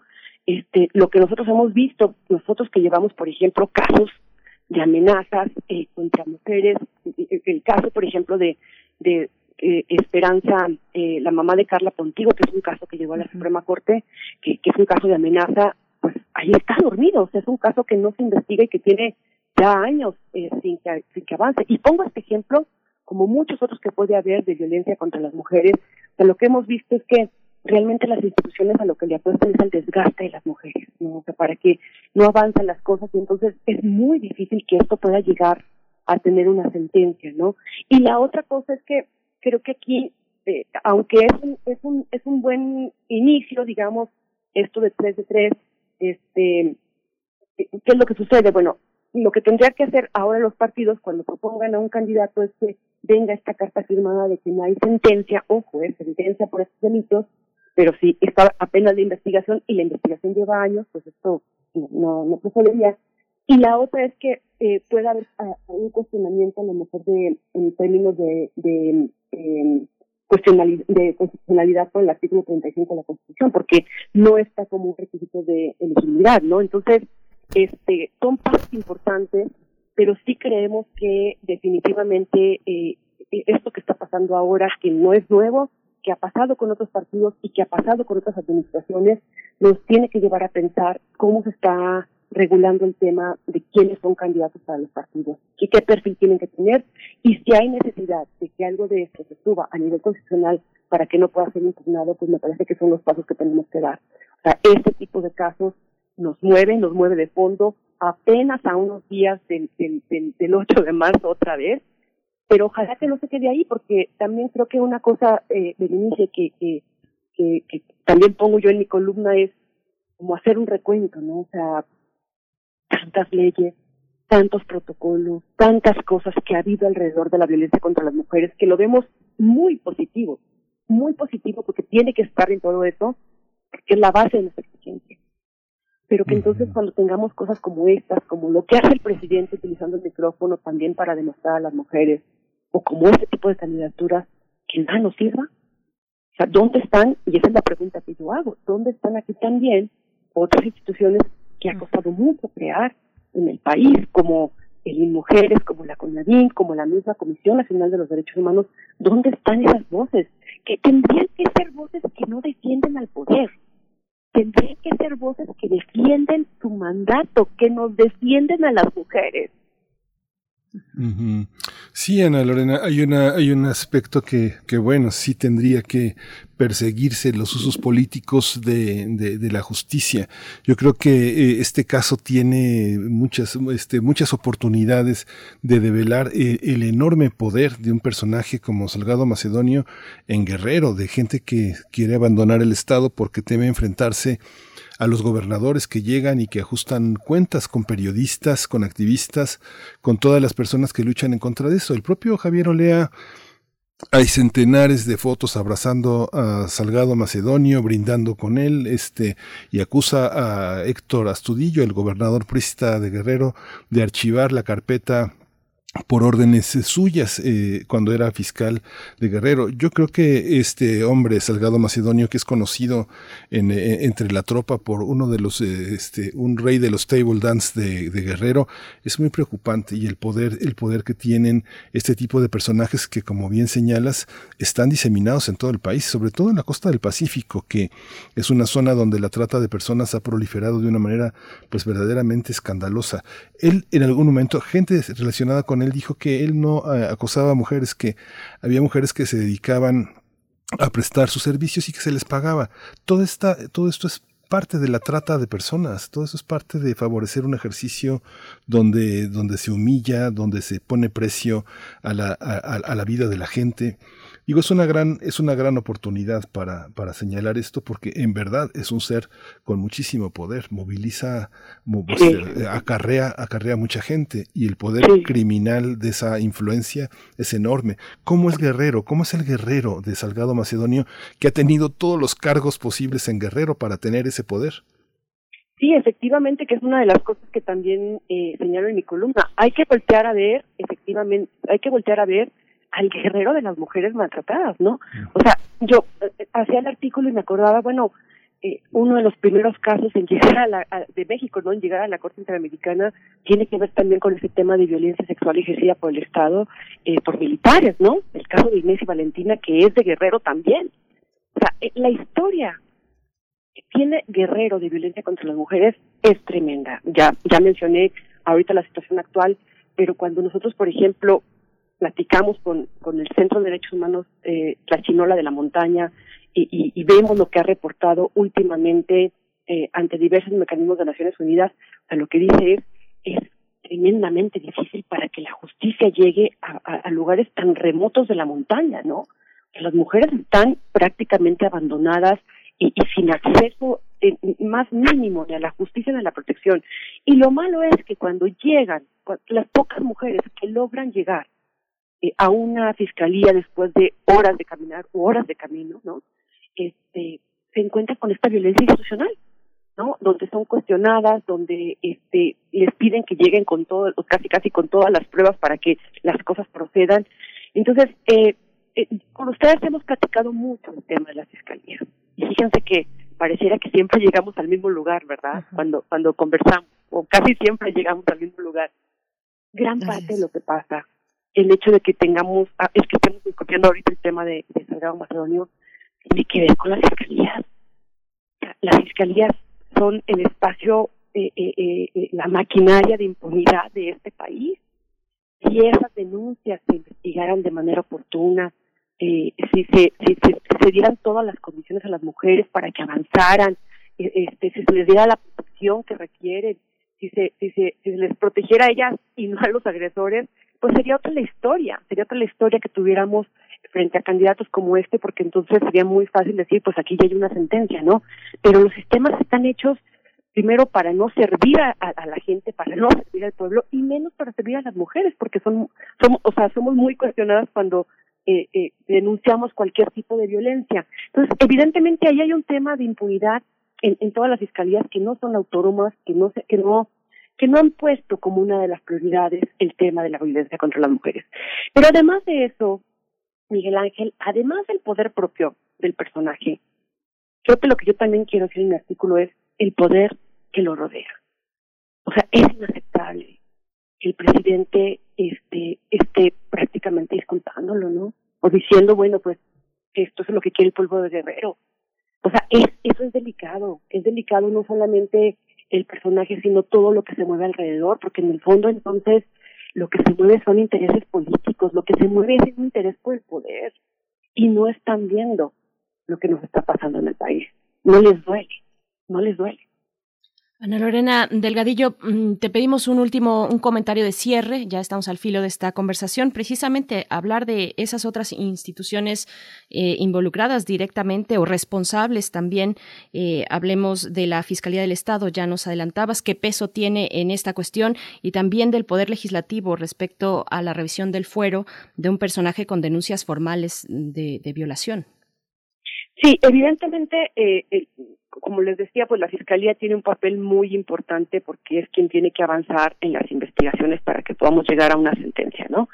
Y en el tema del fuero, bueno, para quien no sepa, pues el fuero es como una especie de inmunidad, ¿no? Que tiene la persona cuando tiene el cargo, ¿no? Entonces, eh, todo lo que viene previo a, digamos, para quitarle el fuero, eh, eh, se tiene que precisamente quitar como este obstáculo procesal para que pueda eh, ser separado, para que pueda eh, ser eh, eh, juzgado la, la, persona, ¿no? Estoy de acuerdo al artículo 111 de la Constitución.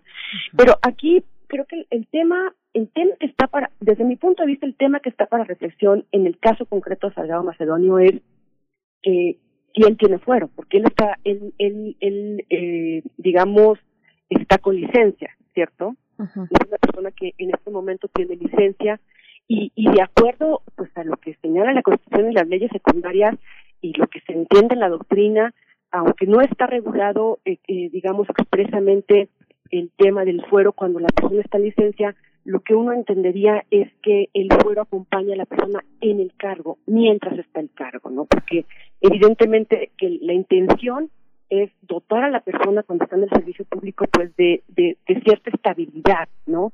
Para que no pueda haber algún tipo de actuaciones temerarias o infundadas y que le impida pues ejercer su cargo y tomar decisiones que son importantes para el país, para el cargo que está ejerciendo. En este caso, pues la pregunta sería eh, si, si esto es necesario, si la persona está eh, bajo licencia, porque hay un hay un antecedente que es en el caso de, ustedes recordarán, en el caso de, de, de Javier Duarte, ¿no? Este, que en el año por ahí del año 2016 se discutía si eh, el entonces gobernador con licencia tenía o no fuero, ¿no? Y ahí, este, revisando la información, el entonces presidente de la sección instructora de la Cámara de Diputados, eh, lo que señalaba es que el fuero recaía en el gobernador interino, no en quien tenía la licencia, ¿no? Eh, por la misma reflexión que yo les digo, porque eh, la premisa fundamental pues es que el fuero sigue al cargo, ¿no? Y que no puede haber dos fueros respecto de un solo cargo, ¿no? y que en este sentido, pues, eh, eh, hay una carta abierta, digamos, para la Fiscalía para avanzar, como tendría que avanzar, si tiene que judicializar, judicializar. Este, desde mi punto de vista, este, no hay ningún requisito que se tenga que agotar en la Cámara eh, eh, que, a la que le va a tocar eh, la, la del paro, porque evidentemente este, eh, lo que tendríamos que pensar es si está con licencia y le cubriría o no este fuero, ¿no? Pues Ana Lorena Delgadillo, te agradecemos muchísimo. Es una oportunidad, es una gran oportunidad para que desde también desde el Poder Ejecutivo no, no se ceda a la tentación de tener un hombre en, en el poder que le vaya dando coscorrones, ¿no? Coscorrones a las personas que se le oponen. Es el mismo, es el mismo sentido de ese, de ese poder que, que, que se irrita, que se enoja y que que se, que se distingue como emisario de la verdad. Ojalá, ojalá y, se aclare toda esta situación y que no lleguemos a, a ser testigos de coscorrones para los opositores. Muchas gracias. Absolutamente, Miguel Ángel. Yo me quedo con esta reflexión de que es una oportunidad, es una oportunidad para que tres de tres no se quede en una carta, sino que vaya en la Constitución, ¿no? Sí. Porque si no, este, pues, con el nivel de impunidad, además, y además que se piense también con el nivel de impunidad que se tiene, pues, es muy difícil que logremos eh, sentencias condenatorias. Entonces, hay que seguir repensando. Es una oportunidad para repensar y también es una oportunidad para el partido. Sí. Para que repiense lo que está haciendo y para que repiense el mensaje que está mandando las mujeres. Este partido, Miguel Ángel, y cualquiera. Sí, muchas gracias, Ana Lorena Delgadillo. Gracias a usted. Buenos días. Hasta pronto. Bien, pues vamos a hacer una pausa. Vamos a hacer una pausa musical. Son las 8 con 37 minutos. Vamos a escuchar esto a cargo de Bife y Valeria Cini, Libre de mí. Bom, bom, bom. Bom, bom, bom. Bom, bom, bom.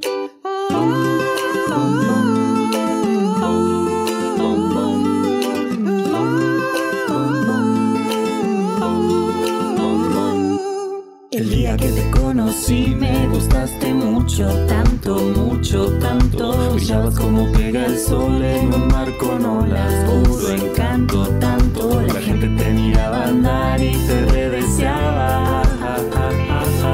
Y vos andabas por ahí también buscando. Hace ya más de dos años que nos conocemos, damos besos buenos y no me canso de mirar cómo te desean y siento que eso es bueno. Me gusta ver cómo te brillan los ojos cuando alguien te gusta. Siempre siento que es la primera vez que te veo. Oh, y no tengo miedo de perderte, porque la verdad es que no te tengo. Si vivimos juntos y te quiero, cada día todo está por verse. Primer movimiento. Hacemos comunidad. Nota Internacional. En Estados Unidos eh, fue detenida esta semana Emma Coronel Aispuro, la esposa de Joaquín Guzmán, ex, lo era ex líder del cártel de Sinaloa. Coronel de 31 años fue detenida en el Aeropuerto Internacional de Da- Dallas dentro de la demarcación territori- de- territorial de Virginia. De acuerdo con el boletín emitido por el Departamento de Justicia de Estados Unidos, fue arrestada por cargos relacionados con su presunta participación en el narcotráfico internacional. Emma Coronel está acusada de participar en una conspiración para distribuir cocaína, metanfetamina, heroína y marihuana para su importación a los Estados Unidos, lo que se presume lo hizo en coordinación con miembros del cártel de Sinaloa. Sin embargo, los cargos que se le atribuyen son por delitos supuestamente cometidos en México. Para fundamentar la detención, el gobierno estadounidense también señala que ella conspiró junto con otros miembros de la organización criminal para ayudar a El Chapo Guzmán en su escape de la cárcel federal del Altiplano ubicada en Almoloya de Juárez, en el Estado de México, en hechos que ocurrieron el 11 de julio de 2015. También refiere que la ex reina de belleza estuvo involucrada en los planes no concretados para ayudar a Joaquín Guzmán a escapar de la cárcel federal de Chihuahua mientras esperaba su extradición a Estados Unidos, lo que ocurrió el 19 de enero de 2017. Emma Coronel, que tiene doble nacionalidad, tanto mexicana como estadounidense, compareció en el Tribunal del Distrito de Columbia a través de una videoconferencia donde se declaró inocente. Vamos a conversar sobre esta detención con la esposa de Joaquín Guzmán Loera y hoy nos acompaña la periodista Laura Sánchez Ley. Ya ha estado con nosotros, la conoce por la, por la, por la voluntad de profundizar en los temas que nos, eh, que nos acosan. Laura eh, Sánchez Ley, bienvenida a Primer Movimiento. Buenos días. No, hombre, muchísimas gracias. Eh, buenos días, ¿cómo están? Gracias, Laura. Muy bien, muchas gracias por aceptar esta charla. Eh, pues cuéntanos, por favor, el perfil de Emma Coronel, quién es y cómo eh, tomar esta detención y esta investigación sobre esta mujer, la esposa de Joaquín Guzmán Loera. Bueno, creo que la, la definieron muy bien ahorita con los datos que aportaron. Yo agregaría que eh, esta figura o esta persona, Emma Coronel, pues nunca estuvo, por ejemplo, casada con Joaquín El Chapo Guzmán, eh, fue la tercera, la tercera mujer que tuvo. Eh, sin embargo, pues tenía muchísimos años con él y creo que para todos esta figura cobró relevancia cuando fue detenido el Chapo Guzmán en Estados Unidos y que Emma Coronel lo acompañó durante todo el juicio y durante todo el proceso. Siempre veíamos que al final de las audiencias, pues Emma salía de, de, de la sala de corte entonces, así fue como la conocimos, eh, o por lo menos que pudimos verla mejor. De repente llegó a opinar alguna cosa, pero realmente siempre fue bastante discreta. Apenas tiene 31 años, es muy joven. Eh, se casó muy, bueno, perdón, eh, se fue a vivir muy joven con él. Eh, y, y, y, y, hago énfasis en el no se casó, porque justamente uno fue uno de los problemas que tuvo en Estados Unidos, porque en Estados Unidos solamente si estás casado con alguien, es decir, que tienes el papel, te permiten ingresar a verlo. Entonces, Emma nunca pudo ingresar a ver a su a su esposo, a el Chapo Guzmán, y fue una de las quejas del capo del narcotraficante eh, desde que está encarcelado, que no podía ver a su mujer. Entonces, un poco esta es la historia detrás de, de Emma.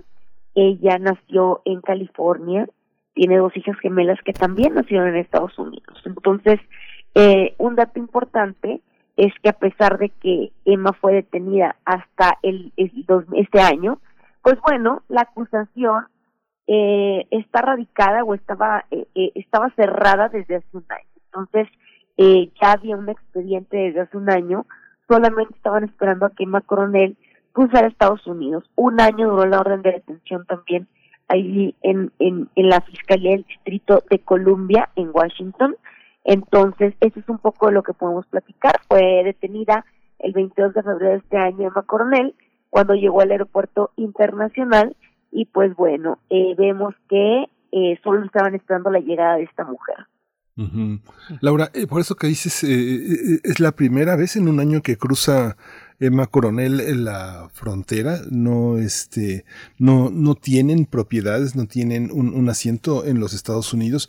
Es una, es una decisión que eh, tiene que ver con los sucesos recientes eh, de la de, de, confrontación de la DEA con nuestro país o es algo totalmente independiente que corre por otros rieles debemos relacionarlo con todo el tema reciente con Estados Unidos y las extradiciones no, mira, yo creo que podemos ligarlo realmente con un solo caso.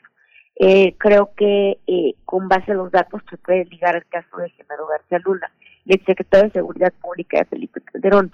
¿Por qué? Porque recordemos que Genaro García Luna se le acusa de colusión con el crimen organizado, específicamente con el cártel de Sinaloa. Entonces vemos que está detenido Genaro García Luna, la audiencia se ha estado postergando, en este momento es el 19 de abril, la fecha más larga para mover su audiencia, y también vemos que el narcotraficante Damaso López, pues declaró abiertamente en el juicio contra el Chapo Guzmán en contra de Emma Coronel y el día de ayer se le quitó la pena para pasar toda la vida en prisión. Damaso fue una persona muy importante para el cártel de Sinaloa que lideró eh, Joaquín del Chapo Guzmán, esposo de Emma Coronel. Entonces, eh, vemos que la liga pues realmente está muy fuerte, eh, vemos que se retrasa el juicio de Genaro García Luna justamente cuando se detiene a Emma Coronel y la Fiscalía del Distrito Este de Nueva York asegura que esto es porque va a recibir nuevas evidencias en contra del secretario Genaro García Luna. eh, esto, esto que estamos viendo, esta detención y estos señalamientos, podrían, son, digamos, en buena medida parte de, o son resultado de este trabajo como testigo colaborador eh, de Damaso López Núñez, lo entendemos así, el, llamado y conocido como el licenciado. Sí, totalmente, pero es que Estados Unidos siempre ha tenido esta política del testigo protegido. De hecho, México ha tratado de emular esta figura, pero no le ha funcionado de ninguna manera. Pero Estados Unidos pues tiene esta figura donde más que y muchas veces ni siquiera se acogen a la figura del testigo protegido, sino que acuerdan bajar sus sentencias hasta la mitad, quitarles la vida en prisión, eh, todo este tipo de, de beneficios que pudieran obtener a plazo inmediato, porque mucha gente no quiere regresar a Estados Unidos e incluso logra negociar eh, la residencia o la ciudadanía americana. Sin embargo, para este tipo de casos, pues se recurre al intercambio que es lo, lo más importante, al intercambio de información para ganar beneficios que les permitan no pasar toda una vida en prisión. En el sistema, en el sistema político norteamericano, el sistema de justicia, eh, eh, hay, digamos, la pieza atrapada, la pieza perseguida y la pieza enjuiciada tiene un significado político. Pensemos en una mujer que ella es, eh, es, un, es una persona pública, ha participado en concursos de belleza, es una mujer joven, la amenaza de pasar 10 años en prisión o de, pensarse en cadena perpetua debe ser terrible para alguien que, que, que, su juventud y su belleza justamente tienen el ámbito de la libertad para poder expresarse y para poder exhibirse. Justamente es una, es un suelo fuerte. ¿Cómo se ve en este sentido como pieza política? ¿Quién ¿Qué tanto le conviene a los Estados Unidos en términos políticos enjuiciar a una pieza y, declarar culpable a una pieza como García Luna? Mira, eh, pues es que, eh, bueno, en el caso de Macronel, por ejemplo, la pena máxima que reveló el fiscal apenas el día martes es que pasaría 10 años en prisión, mientras que General García Luna podría pasar toda la vida en prisión. Eh, a diferencia del caso, por ejemplo, de Cienfuegos, donde el gobierno intervino y políticamente existía algún interés por parte del general en retiro, por acá es un caso bastante común, eh, y digo bastante común porque pues es lo que pasa en, con muchísimos casos de mexicanos sentenciados en Estados Unidos. Y es que eh, una persona delata a otra y esta otra acaba en prisión y esta otra delata y esa otra delata, es decir, es una cadena interminable en la que nunca nadie termina de delatar al otro, ¿sabes?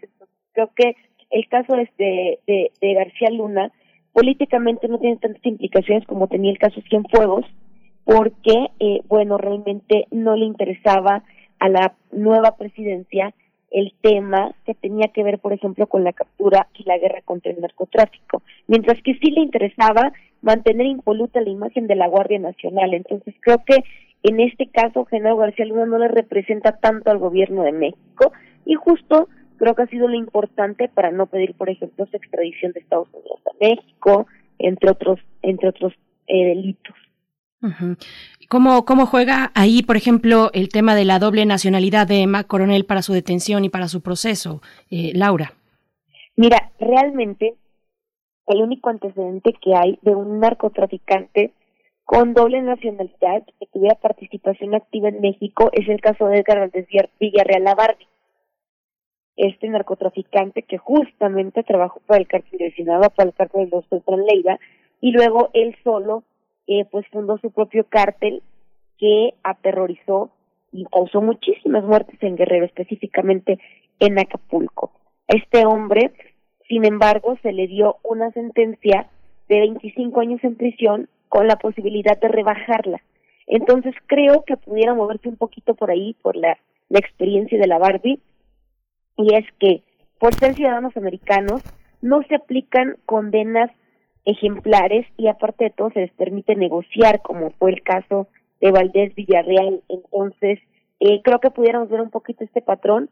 Probablemente yo te lo digo solamente con base en mi experiencia como periodista cubriendo esos casos, es que 10 años de prisión se pueden convertir a la hora de emitir una sentencia en 7 años de prisión, de los cuales por, pues, por buena conducta puedes bajarlo a la mitad, 3.5 años. Entonces, realmente son muy lapsos con los ciudadanos americanos a la hora de enjuiciarlos por delitos, por delincuencia organizada. Entonces creo que puede ir un poco por ahí en ese sentido, por el pacto y la cantidad de años que pudieras pasar en prisión.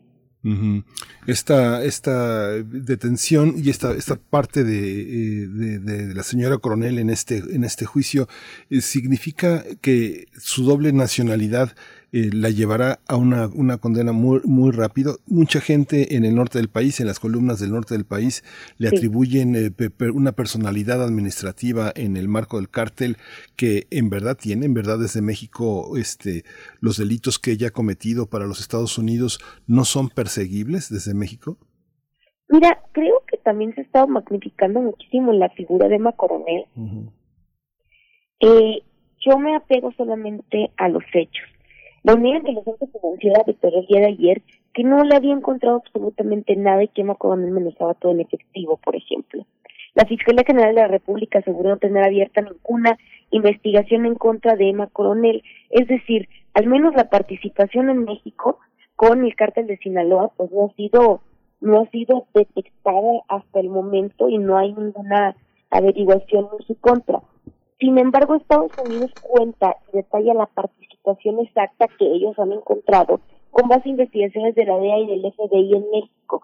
Y bueno, ellos relatan que la participación de Emma estrictamente se reduce a tratar de ayudar a escapar a su esposo en 2017 y en 2000, eh, cuando ya iba a ser extraditado a México, en 2019, perdón, Estados Unidos y que bueno, lo que ella hizo es que los cuatro hijos del Chapo Guzmán le entregaron de nuevo en efectivo para que ella le entregara a la persona que les iba a vender el predio y a la persona que iba a construir el narcotúnel. Entonces, realmente su figura la cierran específicamente a esa participación. Emma ni siquiera tiene eh, cuentas pendientes con el Departamento del Tesoro de Estados Unidos, que sabemos que congela cuentas por cualquier cosa.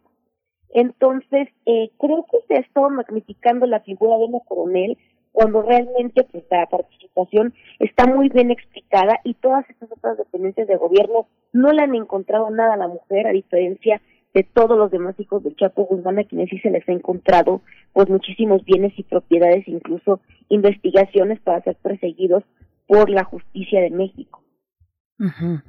eh, Laura Sánchez Ley, te pregunto también qué sigue en el proceso. Eh, ¿Sabremos pronto la fecha de la siguiente cita en la corte para, para Emma Coronel? Sí, sí, sí. Mira, fue raro que no se definiera en este momento. Generalmente se define en una audiencia, por ejemplo, una audiencia de presentación. ¿Cuándo viene la que sigue? Sin embargo, como Emma Coronel está realizando movimientos fuertes porque va empezando su proceso judicial, pues se ha parado el establecer la audiencia. En estos momentos acaba de nombrar a dos nuevos abogados defensores, una, una abogada y un abogado justamente especializado en legalización de la marihuana. Me llama un poquito la atención esto. Entonces, eh, realmente apenas estamos viendo quién la va a representar, cómo la va a representar. No está buscando un abogado de oficio, ya ella está consiguiendo un abogado particular, entonces es la defensa es bastante cara. Entonces, en este momento no hay fecha aún, pero tiene que salir rápido. En Estados Unidos las audiencias no duran más de dos meses en que se lleva a cabo una de otra. Entonces, pues eso es lo que seguiría en el proceso judicial contra Emma Coronel, a quien se le acusa de ayudar a su esposo. Y bueno, este realmente no es el delito. El delito es que gracias a este escape que ella, eh, digamos, a, apoyó o ayudó, pudi, pudo el Chapo Guzmán salir de prisión y mandar eh, toneladas de cocaína, marihuana y anfetaminas a Estados Unidos. Este es el, el, el realmente el real, el, el, cargo real por el que se le acusa a Emma Coronel. Uh -huh. Sí, Berenice. Sí, solamente una cuestión ahí que te llama la atención y nos llama, por supuesto, por obvias razones, por lo que ya mencionas. ¿Quién es ese, quién es el abogado? Eh, este abogado que dices especializado en la en legalización de la marihuana. Mira, discúlpame, no me recuerdo el nombre en este momento uh -huh. eh, del abogado. Es, bueno, sé que el apellido es Holloway, es el apellido okay. de él, pero no recuerdo su nombre completo para para dártelo. Pero, bueno, pero eh, el perfil es lo, lo interesante, sí, ¿no? También. Este, uh -huh. este es un hombre que tiene bastantes años litigando, pero sin embargo es un, es un juez joven, Holloway, y eh, está y aparece en la página eh, oficial de abogados que representan o que están a favor de los tratamientos, por ejemplo, médicos con cannabis en Estados Unidos. Entonces, eh, cuando él relata el total de sus casos, él asegura que el 25% de sus casos son específicamente datos que tienen que ver con en procesos donde se relacionó alguna persona con eh, la cuestión de la marihuana en todas sus modalidades. Entonces, es lo que te puedo contar ahorita. Realmente no tengo la mano más detalles porque acaba de salir el fallo para que este señor aparezca en la próxima audiencia, pero bueno, este es un poquito el perfil del abogado. Sí, pues muchísimas gracias, eh, Laura, eh, eh, Laura, en esta, en Laura Sánchez Ley por esta por esta participación, por esta claridad y por indagar, porque es una labor verdaderamente compleja, muy dedicada, muy disciplinada de seguir estos casos y vincularlos a todo el proceso legal, jurídico, tanto de las dos, de los dos lados de la frontera, México, Estados Unidos. Muchas gracias por estar con nosotros esta mañana. hombre, muchísimas gracias, bonito día y muchísimas gracias por la invitación. Gracias, Laura. Gracias, Laura. Y bueno, pues eh, seguimos eh, pendientes a este, a este asunto, a esta cuestión, la detención de Emma Coronel en los Estados Unidos y el proceso que ya enfrenta, el proceso de justicia. Eh, podemos leer a Laura Sánchez Ley en distintos medios. Está precisamente llevando la crónica de este proceso en medios, entre otros, como Política Expansión. En fin, ahí podemos encontrarla en redes sociales y en Internet si queremos más detalles. Querido Miguel Ángel, estamos ya a punto de, despedir esta hora de despedirnos de la radio Nicolaita. Sí, ya nos despedimos de la radio Nicolaita, nos encontramos en la siguiente hora de primer movimiento y creo que alcanzamos a despedirnos nada menos que con cómo fue, nada menos que del gran Benny More.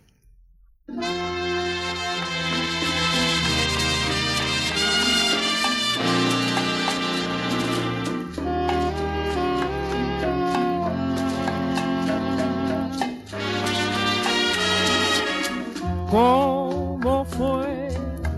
No sé decirte cómo fue. No sé explicarme qué pasó.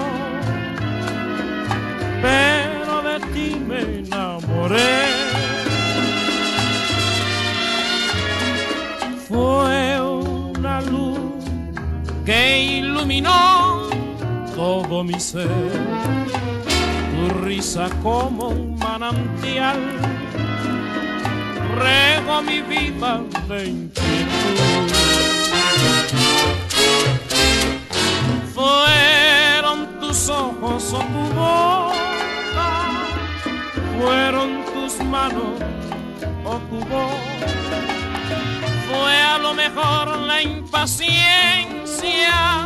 de tanto esperar llegaba más. No sé, no sé decirte cómo fue, no sé explicarme qué pasó, pero de ti me enamoré.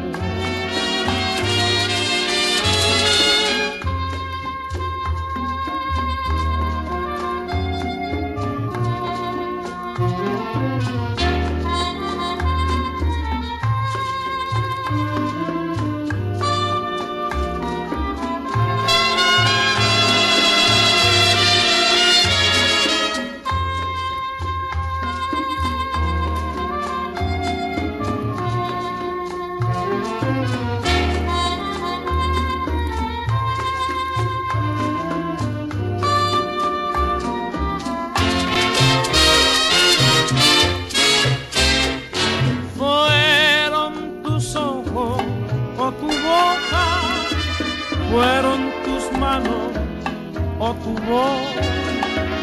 Fue a lo mejor la impaciencia de tanto esperar tu llegada más. No sé, no sé decirte cómo fue.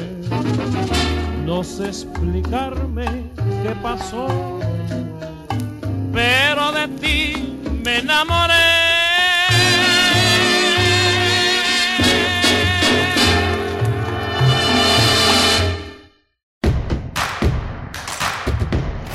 Síguenos en redes sociales. Encuéntranos en Facebook como Primer Movimiento y en Twitter como arroba PMovimiento. Hagamos comunidad.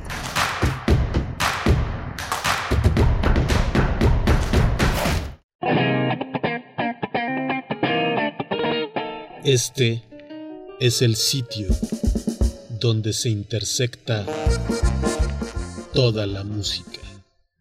Toda, toda. Intersecciones. Encuentros de la fusión musical. Todos los viernes a las 21 horas por el 96.1 de FM. Radio UNAM. Experiencia sonora. ¿Sabes en quién te conviertes cuando recoges la INE que tramitaste? En una ciudadana o ciudadano que puede decidir quién va a gobernar. En protagonista principal de las elecciones más grandes de la historia. En alguien que toma su cubrebocas y con valor sale a ejercer su libertad. Pero si no recoges tu INE antes del 10 de abril, no podrás votar. No lo dejes para el último. El 6 de junio, el voto sale y vale. Contamos todas, contamos todos. INE. El Tribunal Electoral del Estado de México resuelve con justicia y celeridad las controversias jurídicas derivadas del proceso electoral. Las magistradas y los magistrados garantizamos tus derechos político-electorales conforme a los principios de certeza, imparcialidad, objetividad, legalidad y probidad. Y resolvemos de forma pronta y expedita los medios de impugnación con la emisión de sentencias. Este proceso electoral tú eliges y nosotros protegemos tu decisión. Tribunal Electoral del Estado de México. En México, el sol sale para todos. Buscando el bienestar de la gente. En el PRD creemos que las decisiones deben ser de todas y todos los mexicanos y no de una sola persona. Porque queremos que todas y todos vivan mejor. Impulsamos apoyos económicos para que se superen los más necesitados y no para pedirle su voto. Exigiendo servicios de calidad en educación, salud y vivienda. Eso es un México más justo y con la participación de todas y todos podemos hacerlo. El sol sale para todos. PRD. Queremos escucharte. Queremos escucharte. Queremos ¿Cuál ha sido tu experiencia en la pandemia? Llama al buzón de voz de Radio UNAM y responde estas preguntas. ¿Qué has aprendido y por qué? 55 56 23 32 81 tu testimonio será compartido con nuestros radioescuchas. La dificultad es la mejor maestra. Radio UNAM, experiencia sonora. ¿En dónde estaríamos sin ellos? Por las marcas en su rostro, huellas en su corazón y lejos de su familia. Nos toca luchar por ellos. De aplausos no se come. Por eso el PT luchará para que nuestro personal médico y enfermeras reciban un aumento del 100% de sus sueldos. El PT está de tu lado. Soy capacitadora asistente electoral y quiero contarte que en México son las y los ciudadanos quienes reciben y cuentan los votos de sus vecinos. Por eso ya estamos recorriendo nuestro país para invitarte a participar como funcionaria y funcionario de casilla. Además de nuestro uniforme, llevamos cubrebocas, gel para desinfectar manos y áreas de trabajo, careta y otras estrictas medidas de seguridad sanitaria. Participa y ábrele la puerta a la democracia. Nos vamos a cuidar y te vamos a cuidar. El 6 de junio, el voto sale y vale. INE. ¿Dónde la dejé? Justo ahora que son las elecciones más grandes de la historia y que como la mayoría decidí salir a votar. ¿Dónde la dejé? ¿Ma? Ay, hija, extravié mi INE y no sé qué hacer. Tranquila, aún estás a tiempo de sacar una reimpresión idéntica. Es muy sencillo. Puedes hacerlo hasta el 25 de mayo. ¡Qué alivio! Mi cubrebocas. ¿Ma? Voy por mi reimpresión y el 6 de junio voto. Tienes hasta el 25 de mayo. El 6 de junio, el voto sale y vale. INE. Nuestro cuerpo es una máquina perfecta. Está en nosotros que lo siga siendo. Ante la enfermedad, la información es nuestra arma más poderosa.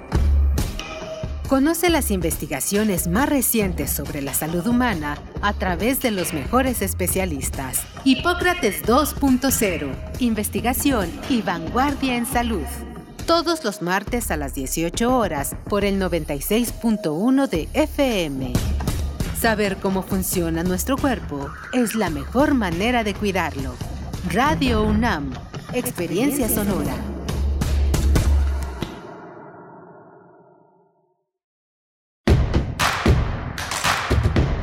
En Encuentra la música de primer movimiento día a día en el Spotify de Radio UNAM y agréganos a tus favoritos.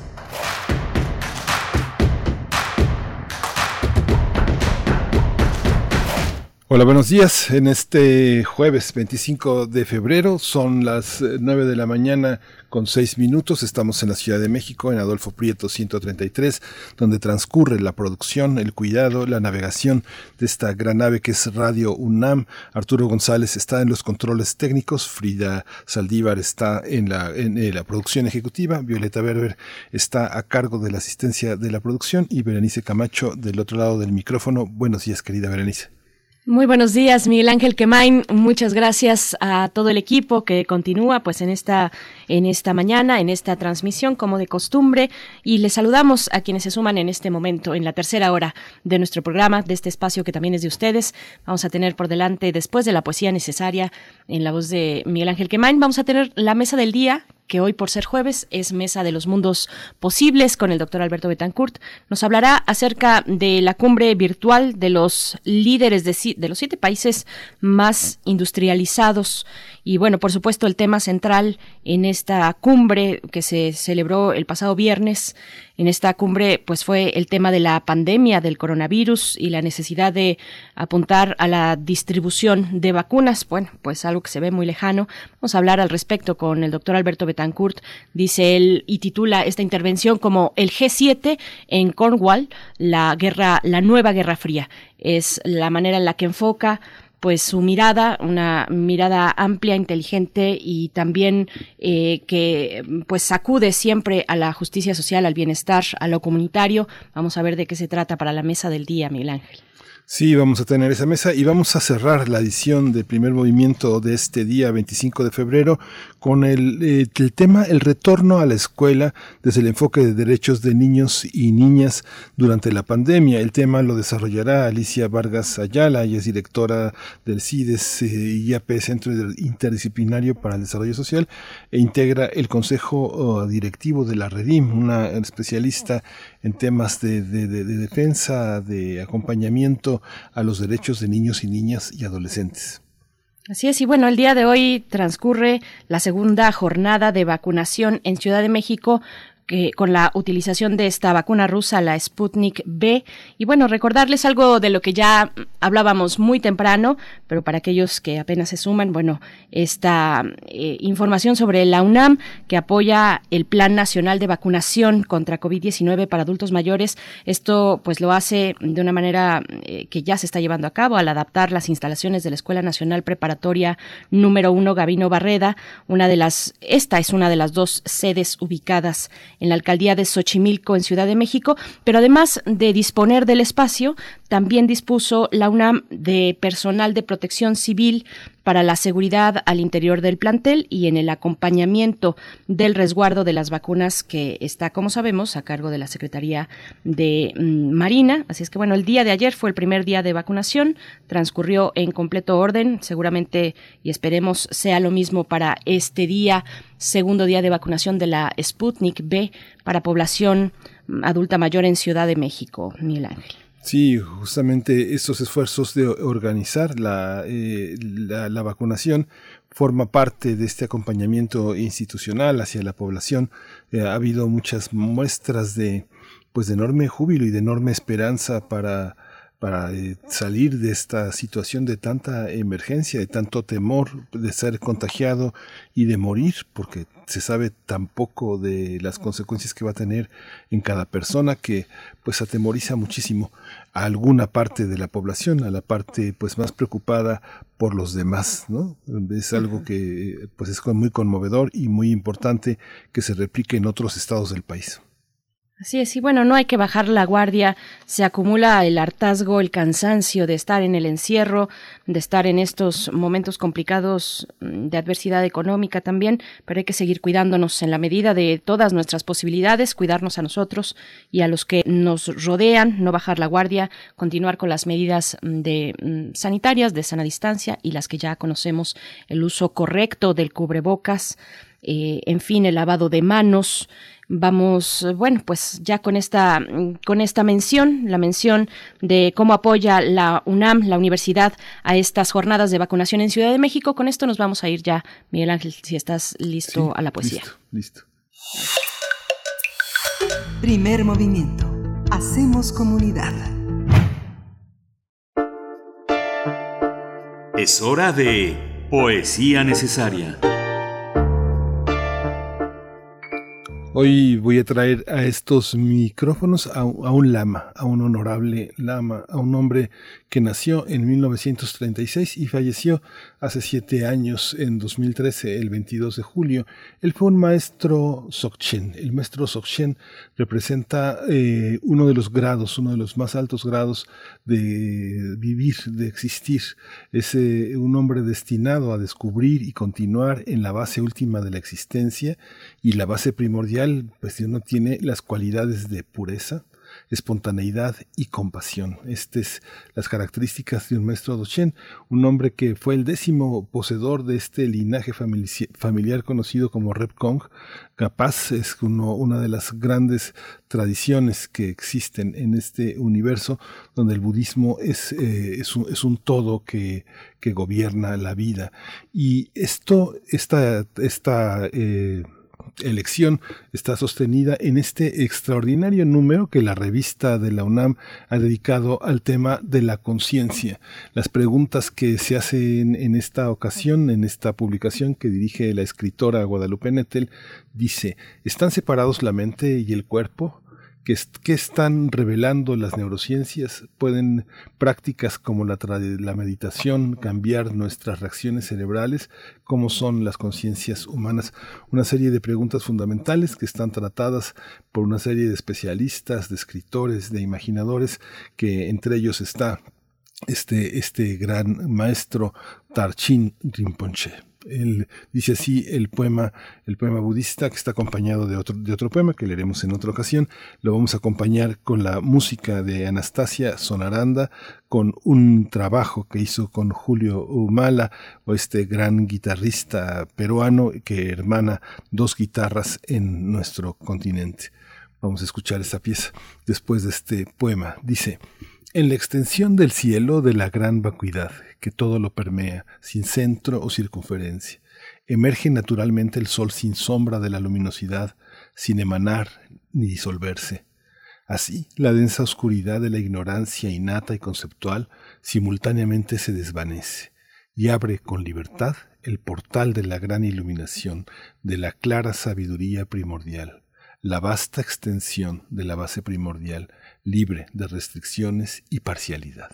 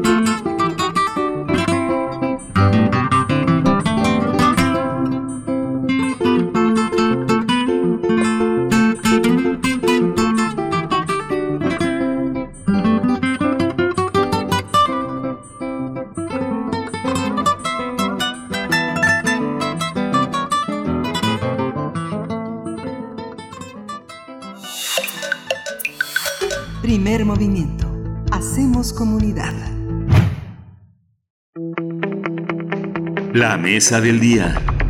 Hoy es jueves de Mundos Posibles en este espacio, la mesa del día que en la que cada, cada jueves nos acompaña el doctor Alberto Betancourt, doctor en Historia, profesor de la Facultad de Filosofía y Letras de la UNAM, en esta ocasión para hablar del G20, la cumbre virtual de los países más poderosos industrializados del mundo, el G7 en Cornwall es eh, pues el título de esta exposición. Doctor Alberto Betancourt, ¿cómo estás esta mañana?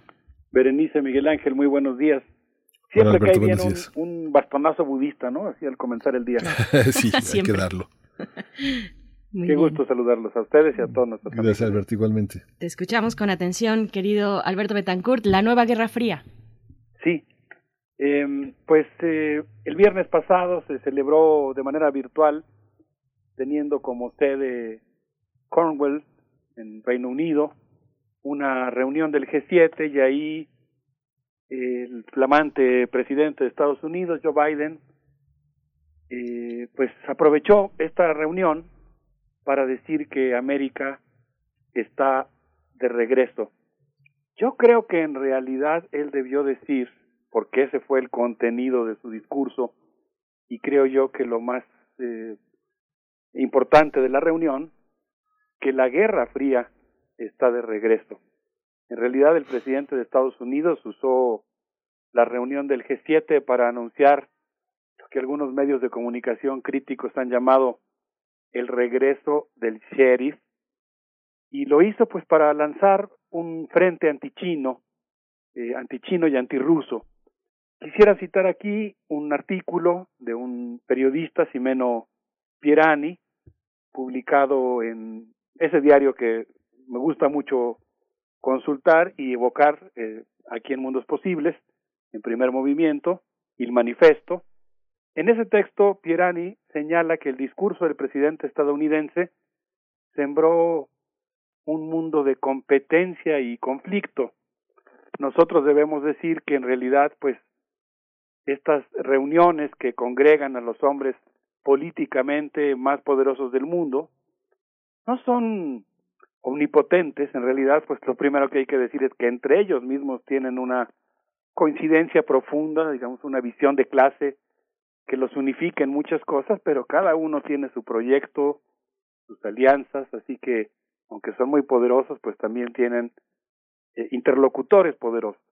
Pero bueno, eh, el hecho es que cuando se reúnen, pues lo que acuerdan ahí tiene efectos en el mundo en el que vivimos y esto termina traduciéndose en hospitales que se abren o se cierran, en carreteras que se construyen o no, en normas que se imponen a todo el mundo y por esta razón pues es muy importante seguir lo que ocurre en esas cumbres, aunque lo hagamos como ocurre en nuestro caso, pues con el espíritu del juglar que está cuestionando a los poderosos.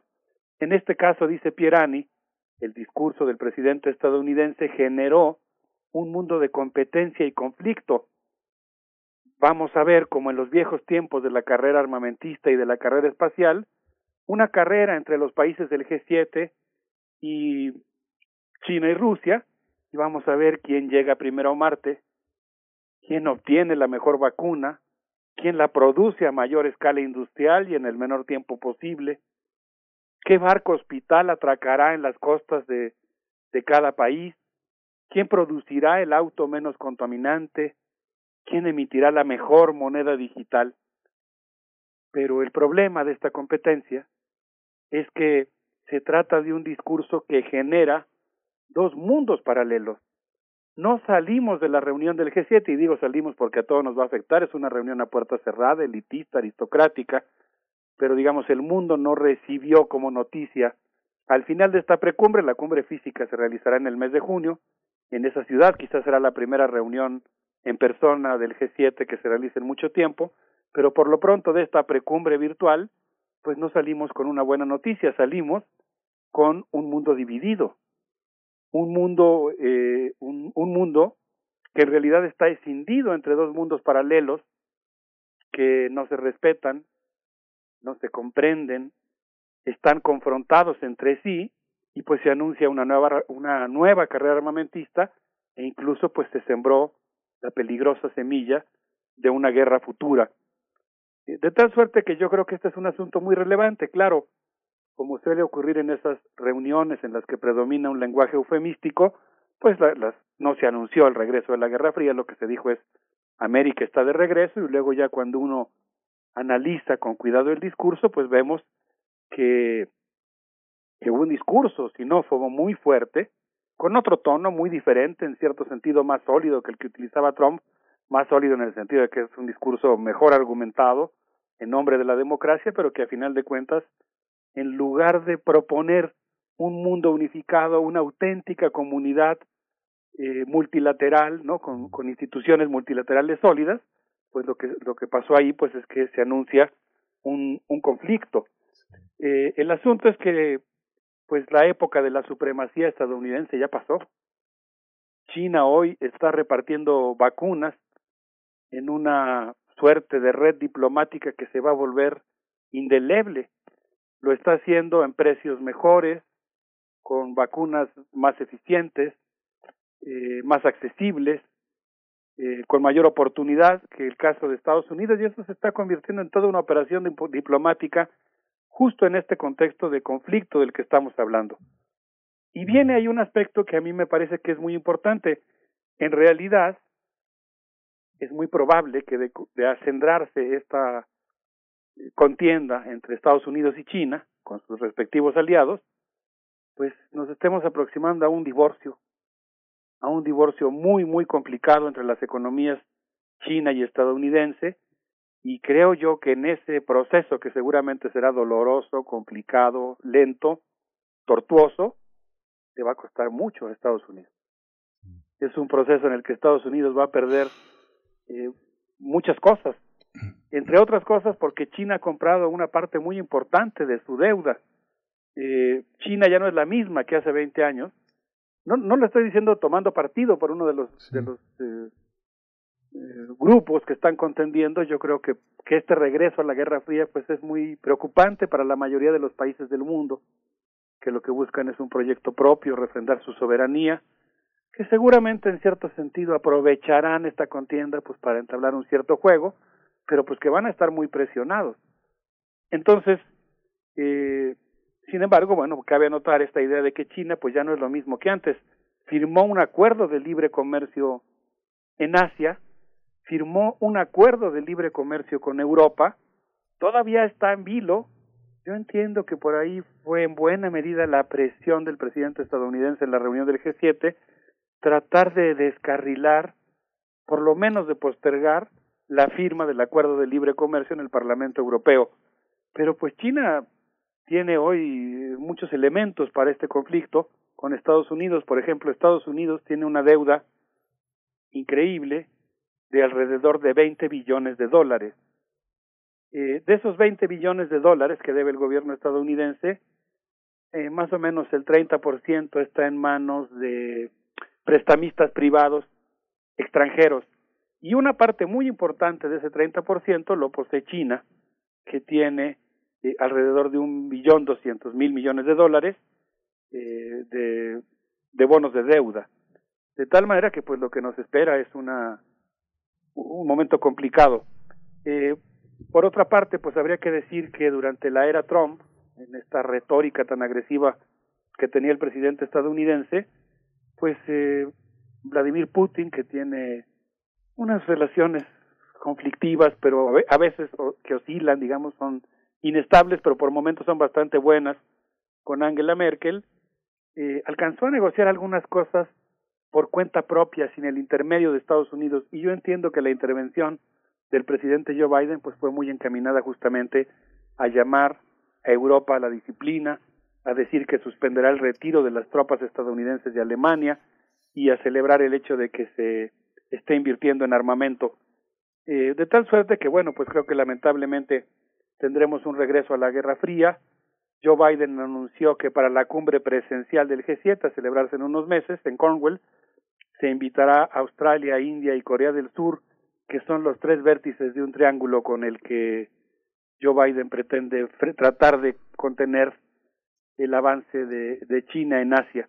Entre las buenas noticias, con eso cierro, es que se celebrará un nuevo START, un tratado de desmantelamiento de las armas nucleares, eh, sigue habiendo muchísimas armas nucleares en el mundo, Estados Unidos y Rusia tienen cada una alrededor de 6.000 armas nucleares estratégicas y bueno, a pesar de este contexto de Guerra Fría, al menos tendrá algunos visos de estabilidad en la negociación, por ejemplo, del desarme nuclear y anunció también el presidente estadounidense la renegociación del acuerdo nuclear con, con Irán. Entonces, eh, pues creo que fue una reunión interesante. Tengo algunas cosas más que decir, pero pues me gustaría escuchar sus comentarios Sí, qué, qué, interesante. Estoy leyendo en, la edición del manifiesto parte de lo que propones como sugerencia el texto de Simone Pierani, que, que justamente dice que eh, tanto la narración de Xi Jinping en Beijing y la de Joe Biden son, eh, están envueltas en la propaganda y que pues, pues, nos colocan en el imaginario en común la idea de dos mundos cada vez más eh, distantes, incomunicados, incomunicables, incomprensibles. Y esta descripción que es muy interesante, dice la nueva narrativa de Biden, hemos hemos, regresado para garantizar la paz y la prosperidad en el mundo, en el espacio, en todas partes. Y Pierani lo coloca en esta, en esa eh, encrucijada de los años 60, el 69, con la Guerra Fría, que justamente esta mañana, Alberto, hablamos de Marte. y de Marte puede parecer una noticia muy emocionante, pero es el regreso de la Guerra Fría, ¿no? Y es lo que está detrás de, detrás de Biden, el dios de la guerra, ¿no? Sí, qué lamentable. Biden ha sido un defensor siempre, lo anunció durante su campaña, ha, sido un defensor siempre del incremento del presupuesto eh, militar de los Estados Unidos, que es una forma de subsidio descomunal, ¿no? Es una manera en la que el gobierno de los Estados Unidos pone dinero pública, público en manos privadas para la construcción de sofisticadas armas letales de todo tipo, nucleares y convencionales, y durante su campaña electoral eh, insistió en que él eh, continuaría los incrementos del presupuesto militar. Buena parte de su carrera como senador la ha hecho vinculado al complejo militar industrial y pues eh, justo en ese sentido es que yo pienso que es lamentable este regreso a la a la Guerra Fría y no sé, tal vez podríamos llamarle la Cuarta Guerra Fría y toda una discusión ahí sobre los distintos momentos que, que ha tenido esa ese conflicto. Y, y bueno, pues por otro lado, Boris Johnson tampoco cantó mal las rancheras, podríamos decir. Boris Johnson, según una nota del diario The Independent, eh, aprovechó la cumbre, es una nota que hizo Andrew Woodcock, él señala que, que Johnson aprovechó la cumbre, el primer ministro británico, para vender la imagen del regreso del Reino Unido a las iniciativas globales en la era post-Brexit. Trump presentaba a Boris Johnson como su clon británico, es algo que no le gustaba tanto a Boris Johnson y ahora pues tiene que quitarse esa careta y el anfitrión de esta cumbre virtual pues tuvo que eh, salir al paso para tratar de congraciarse con Biden, llamó a, todo el mundo a protestar contra la anexión rusa de, Crimea y pues eh, enfatizó mucho que del 11 al 13 de junio en el resort de Carbis Bay en Corniche eh, se realizará la, la reunión presencial del G7. Debo decir que esa región de Reino Unido fue un centro minero durante la revolución industrial, sus mineros y sus marinos se establecieron por todo el mundo y Boris Johnson pretende que ahora sea la cuna de la revolución industrial verde, verde entre comillas y cursivas, y pues eh, Gran Bretaña ha cambiado muchísimo, eh, pero está tratando, digamos, de regresar al escenario global. Yo estaba así revisando algunas anotaciones sobre la economía británica. Me sorprendió mucho una cosa que, yo no sabía. Ahora el 73% de la economía del Reino Unido se basa en el sector terciario, en muy buena medida en las finanzas, también en el turismo. Gran Bretaña, pues como si fuera un país eh, de otro tipo, vive en buena medida del turismo, pero una parte muy importante de ese 73% de su Producto Interno Bruto del sector terciario se basa en los servicios financieros.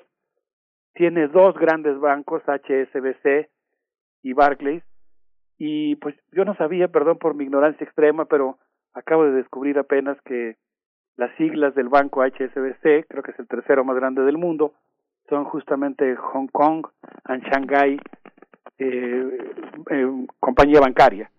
Y es pues muy importante, es un banco que nació justamente de las guerras del opio, básicamente de la importación de opio a Gran Bretaña. Y bueno, pues ahora eh, ese banco que jugó un papel muy importante en la industrialización de, de Gran Bretaña, pues ahora será el centro eh, de esta cumbre que tendrá lugar en los próximos meses. Querido Alberto Betancourt, vamos a hacer una pausa musical. ¿Qué nos vas a recomendar? Pues yo les quisiera proponer que escuchemos a King Crimson con esto que se llama The Sheltering Sky, eh, como la cubierta del cielo. A ver qué les parece y regresamos a seguir platicando. Vamos.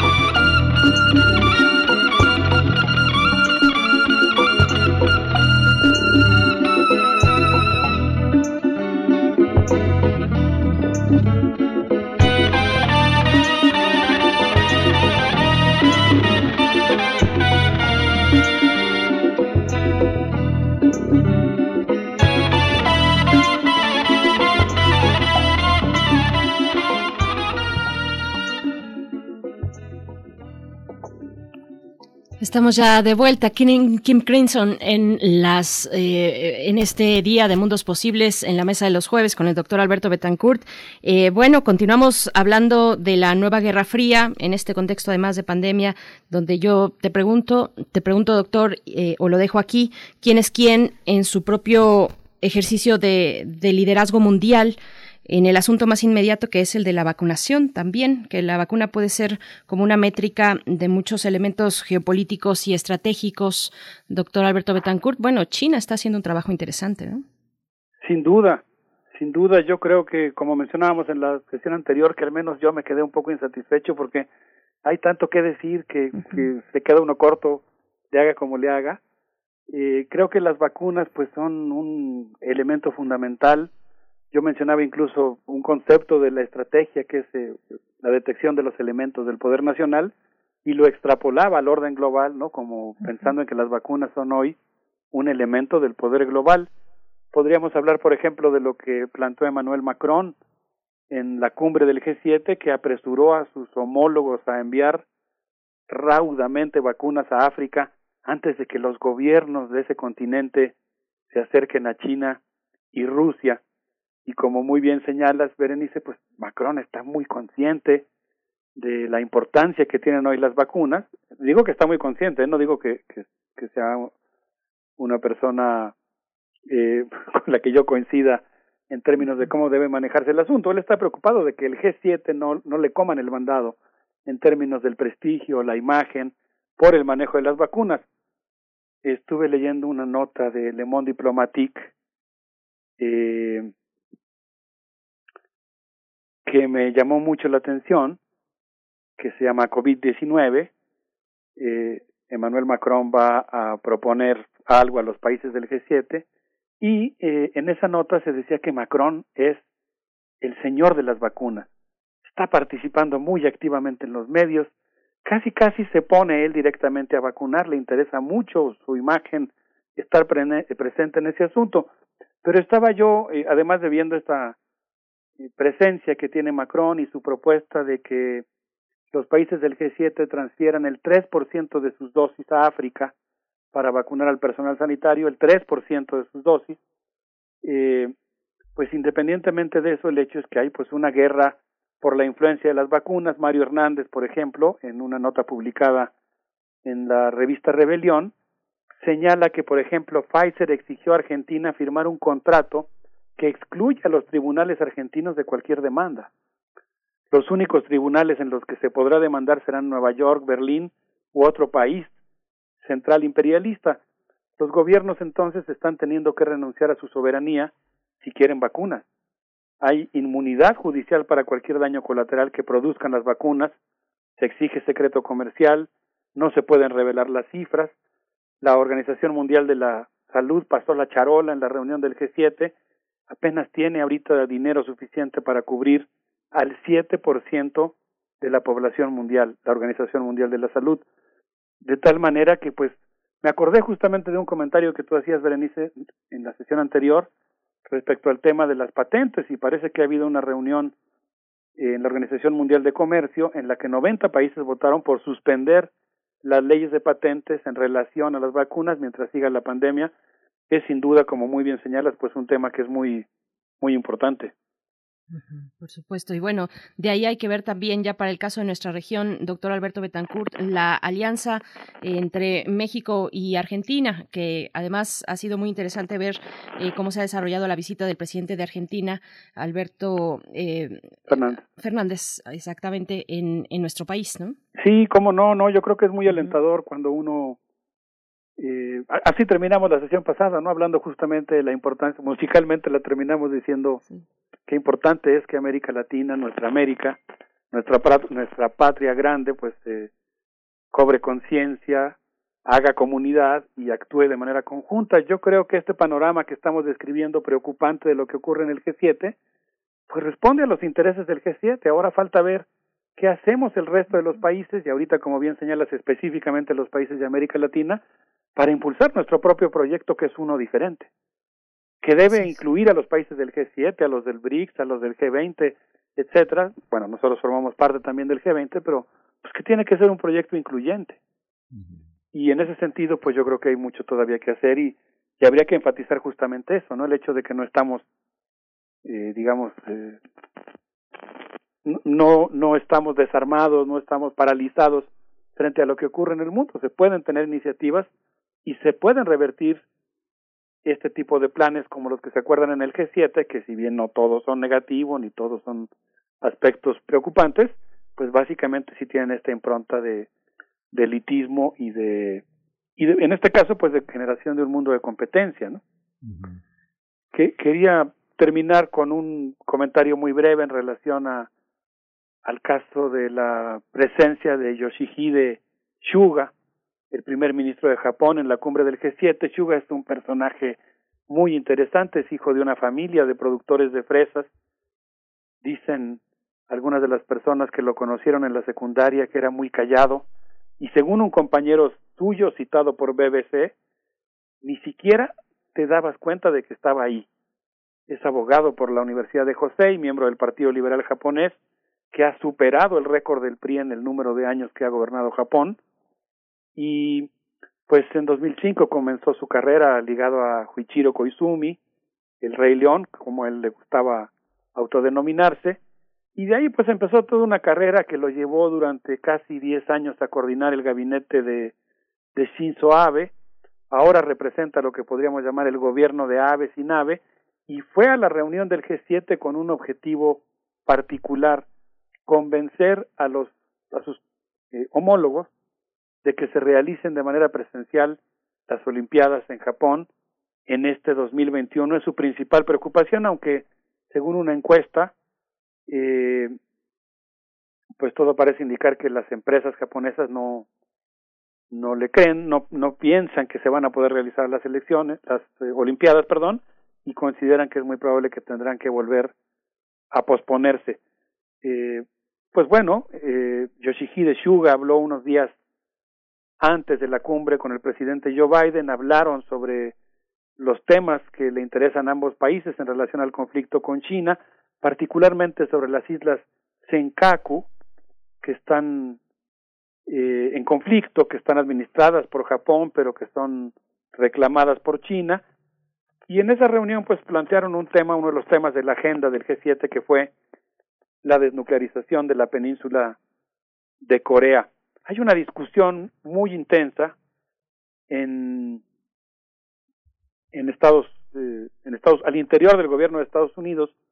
Me estoy basando en una nota publicada en el diario Mundo, en la que entrevistaron a un especialista, Fan Jackson, quien eh, pues fue colaborador del gobierno de Obama y ahora es profesor de la Universidad de Victoria en Wellington, en Nueva Zelanda, y él dijo que hay toda una discusión al interior del gobierno estadounidense respecto a si no está ocurriendo el hecho de que Estados Unidos se ha sobreexpandido en Asia, tiene más tropas de las que puede mantener en una región en la que la superioridad por la cercanía militar por la fuerza económica de China, pues es, es muy grande y él se pregunta si no sería mejor pues tratar de llegar a un acuerdo con esa superpotencia, pero parece que no es lo que opinan ni el primer ministro de Japón ni el presidente de Estados Unidos, porque el 5 de noviembre pasado realizaron los ejercicios World con más de 40 mil soldados eh, eh, como parte de un ejercicio del Comando Indo-Pacífico de Estados Unidos y las fuerzas de autodefensa de Japón. Eh, quiero cerrar mi comentario diciendo que en este contexto de realineamiento, reacomodo geopolítico muy intenso que está viviendo el mundo, en buena medida por la llegada de este nuevo presidente estadounidense que está muy vinculado a las petroleras en Ucrania y que seguramente va a ser muy severo en contra de Rusia. Eh, en este contexto, pues uno de los temas fue también el tema de la agenda verde y en ese contexto, pues yo creo que después sería bueno comentar sobre el asunto porque pues en realidad creo que habrá un regreso a lo que podríamos llamar el modelo neoliberal de em, de confrontar el tema del cambio climático y el cuidado de la biodiversidad y eso pues creo que amerita un análisis muy particular. Por lo pronto pues las empresas Sony, Panasonic, Nissan, Fujifilm y Toshiba están presionando al primer ministro de Japón para que acelere el paso de la conversión de los hidrocarburos a las nuevas tecnologías y pues claro ya están eh, lamiéndose los bigotes porque esperan los subsidios para lograr que Japón cumpla con las metas establecidas de empezar a sustituir su energía eh, proveniente del carbón y de los hidrocarburos. Está pendiente la discusión sobre la energía nuclear, pero estas empresas pues ya están con sus atlas eólicos, con sus atlas de, temperaturas para el caso de la energía solar, listas para reconvertirse y ahora monopolizar las nuevas energías. Pues doctor Alberto Betancourt, dejamos no para una, para la siguiente, sino para muchas emisiones futuras el tema de la transición energética en este contexto mundial. Muchas gracias como siempre y bueno, nos vamos a despedir con música. Sí, les quiero proponer que escuchemos a Radiohead con esto que se llama I Might Be Wrong, tal vez me equivoque, y pues bueno, eh, te mando un abrazo a todos nuestros amigos Radio Escuchas que integran esta comunidad de Radio Universidad. Un abrazo para, para ti también, Berenice, para Miguel Ángel. Gracias, Alberto. Hasta pronto. Hasta pronto, querido Alberto Betancourt. Vamos a escuchar a Radiohead.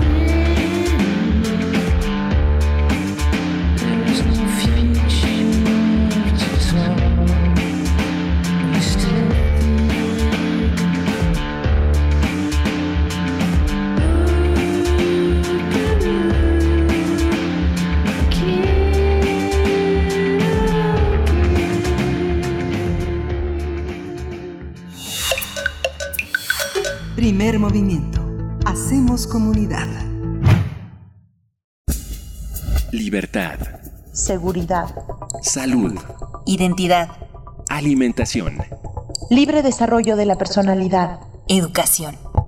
Pensar nuestros derechos humanos. Vamos a hablar de derechos humanos y derechos de la infancia, de la adolescencia, de los niños y las niñas en este país. Ya nos acompaña a través de la línea Alicia Vargas Ayala. Ella es directora del CIDES IAP, Centro Interdisciplinario para el Desarrollo Social. Es, es integrante también del Consejo Directivo de la Redim para hablar de el retorno a la escuela desde un enfoque de derechos de niñas y niños durante la contingencia de semáforo naranja en la Ciudad de México. Alicia Vargas, ¿cómo estás? ¿Qué tal? Buenos días, Berenice. Buenos días, Miguel Ángel. Muchas gracias por eh, permitirnos este espacio de conversación. Gracias, Alicia. Buenos gracias a ti, Alicia. Cuéntanos, por favor. Sí, pues estamos con estas, eh, atentos a todas estas noticias y declaraciones, tanto de eh, funcionarios responsables de las instituciones del Estado, pero también de los organismos privados y las asociaciones que están eh, con la urgencia que se defina qué va a pasar con el retorno a las escuelas. Y bueno, pues tras ocho meses, eh, perdón, tras casi un año ya, ocho meses ya, no, casi un año de que los niños fueron, eh, eh, de que se definió una política de confinamiento y de aprendizaje desde casa, nos encontramos en una condición de un verdadero dilema porque en este largo periodo no pudimos sentarnos como sociedad a iniciar el diálogo de lo que iba a suceder una vez que concluyera esta fase crítica de la pandemia. Somos una sociedad que tenemos un pendiente y un rezago importante en respecto al proceso educativo.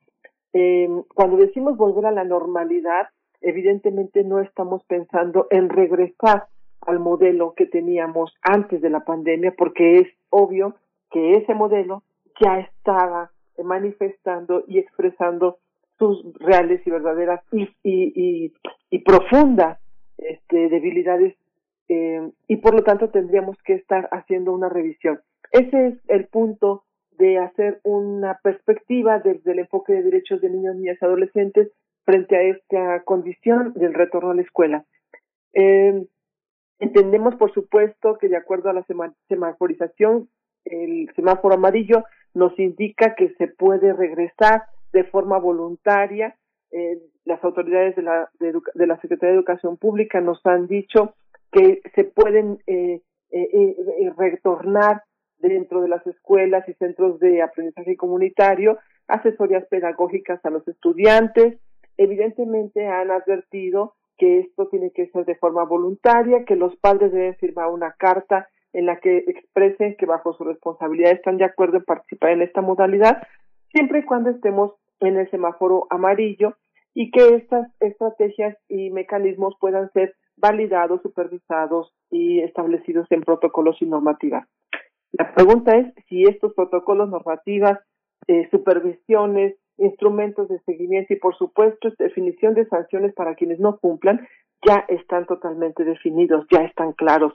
Si ya se tienen, eh, si ya hay una instancia, una instancia seguramente que tendrá que ser vinculante con, con la Secretaría de Educación Pública, con este, eh, autoridades de salud, con la Asociación de, Escuelas Privadas, con los padres de familia. Queremos saber, porque ahora es el momento, es el espacio en el que nos tendríamos que estar sentando a, hacer un ejercicio ciudadano de participación democrática donde toda la sociedad pueda identificar hacia dónde vamos con el con la, con la, el, el programa de salud.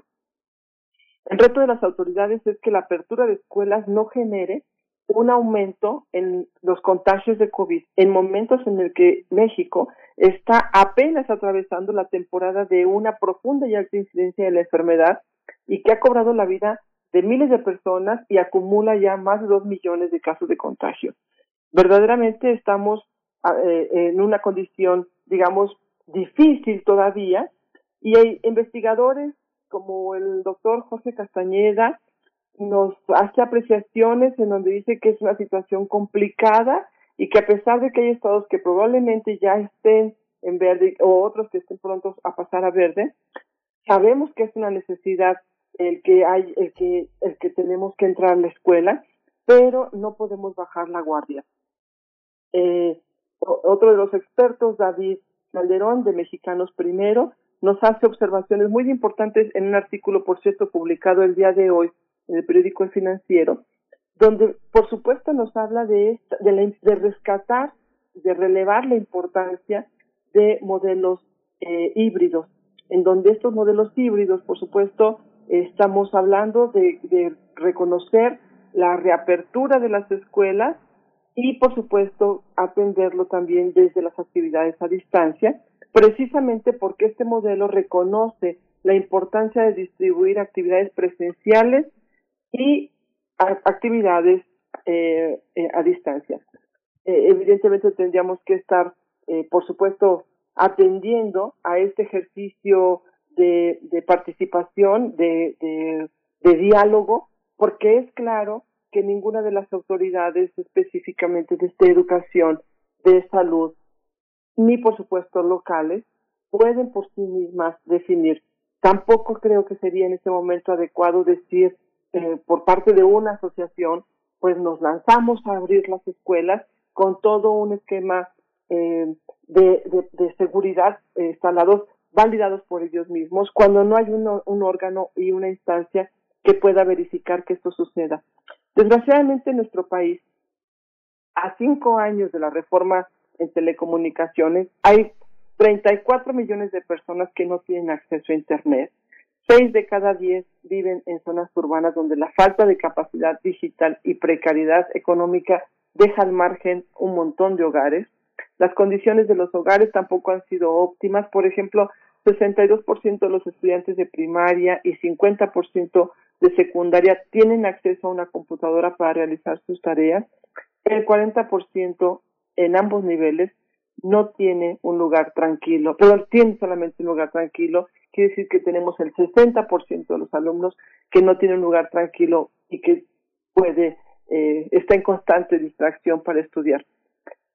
Eh, desgraciadamente tampoco tenemos hasta la fecha un informe eh, contundente, claro, de la Secretaría de Educación Pública que nos dé pistas del impacto y de los resultados que ha tenido este plan de estudio, eh, de estudiar desde casa.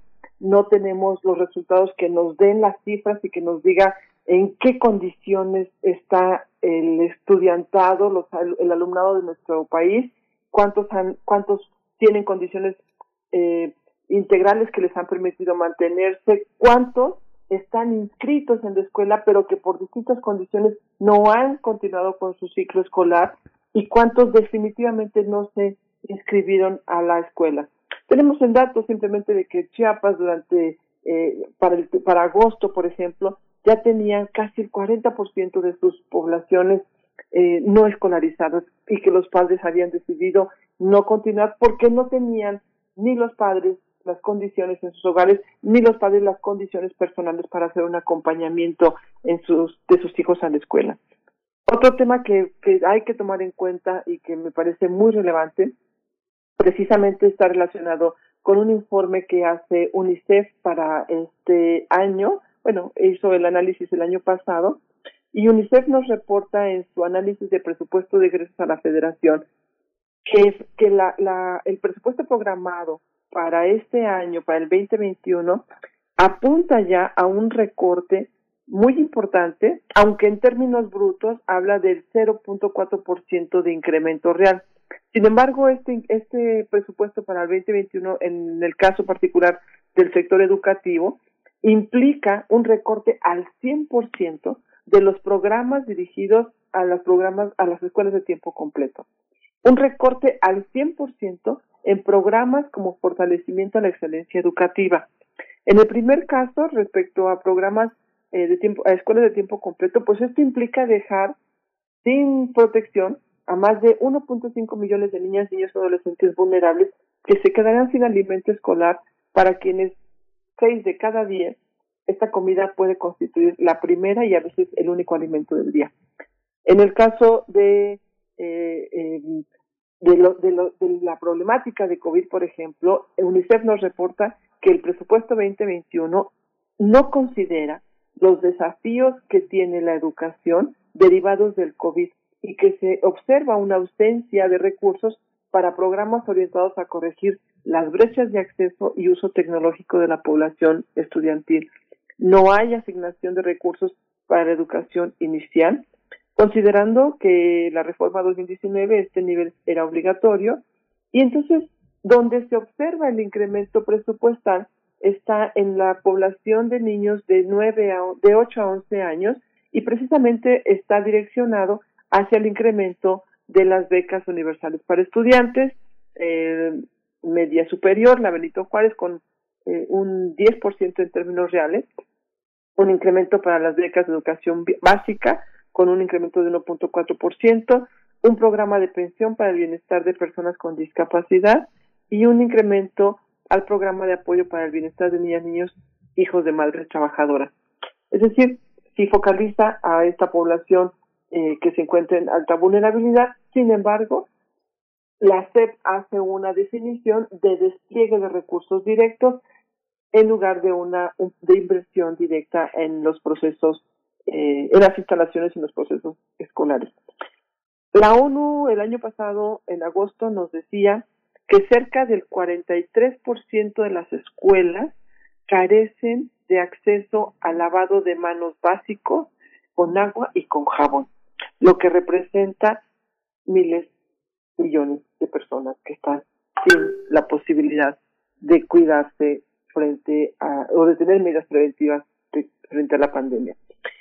Estamos en una situación donde para poder hacer el retorno a la, a la escuela vale la pena direccionar, enfocar desde esta perspectiva de derechos de niños, niñas y adolescentes, donde como vemos, de acuerdo con este panorama, hay diversos actores que tienen que estar siendo eh, convocados para la reflexión eh, colectiva, para que se pueda contemplar en un plan de retorno adecuado todas estas diversas perspectivas, instalaciones escolares, presupuesto asignado para, para, para fortalecer proyectos y programas de escuela inicial, fortalecimiento a la primera infancia, por supuesto garantizar la absoluta seguridad eh, eh, y control de la pandemia a partir de que todos todos y todas quienes estén regresando a la escuela se encuentren vacunados.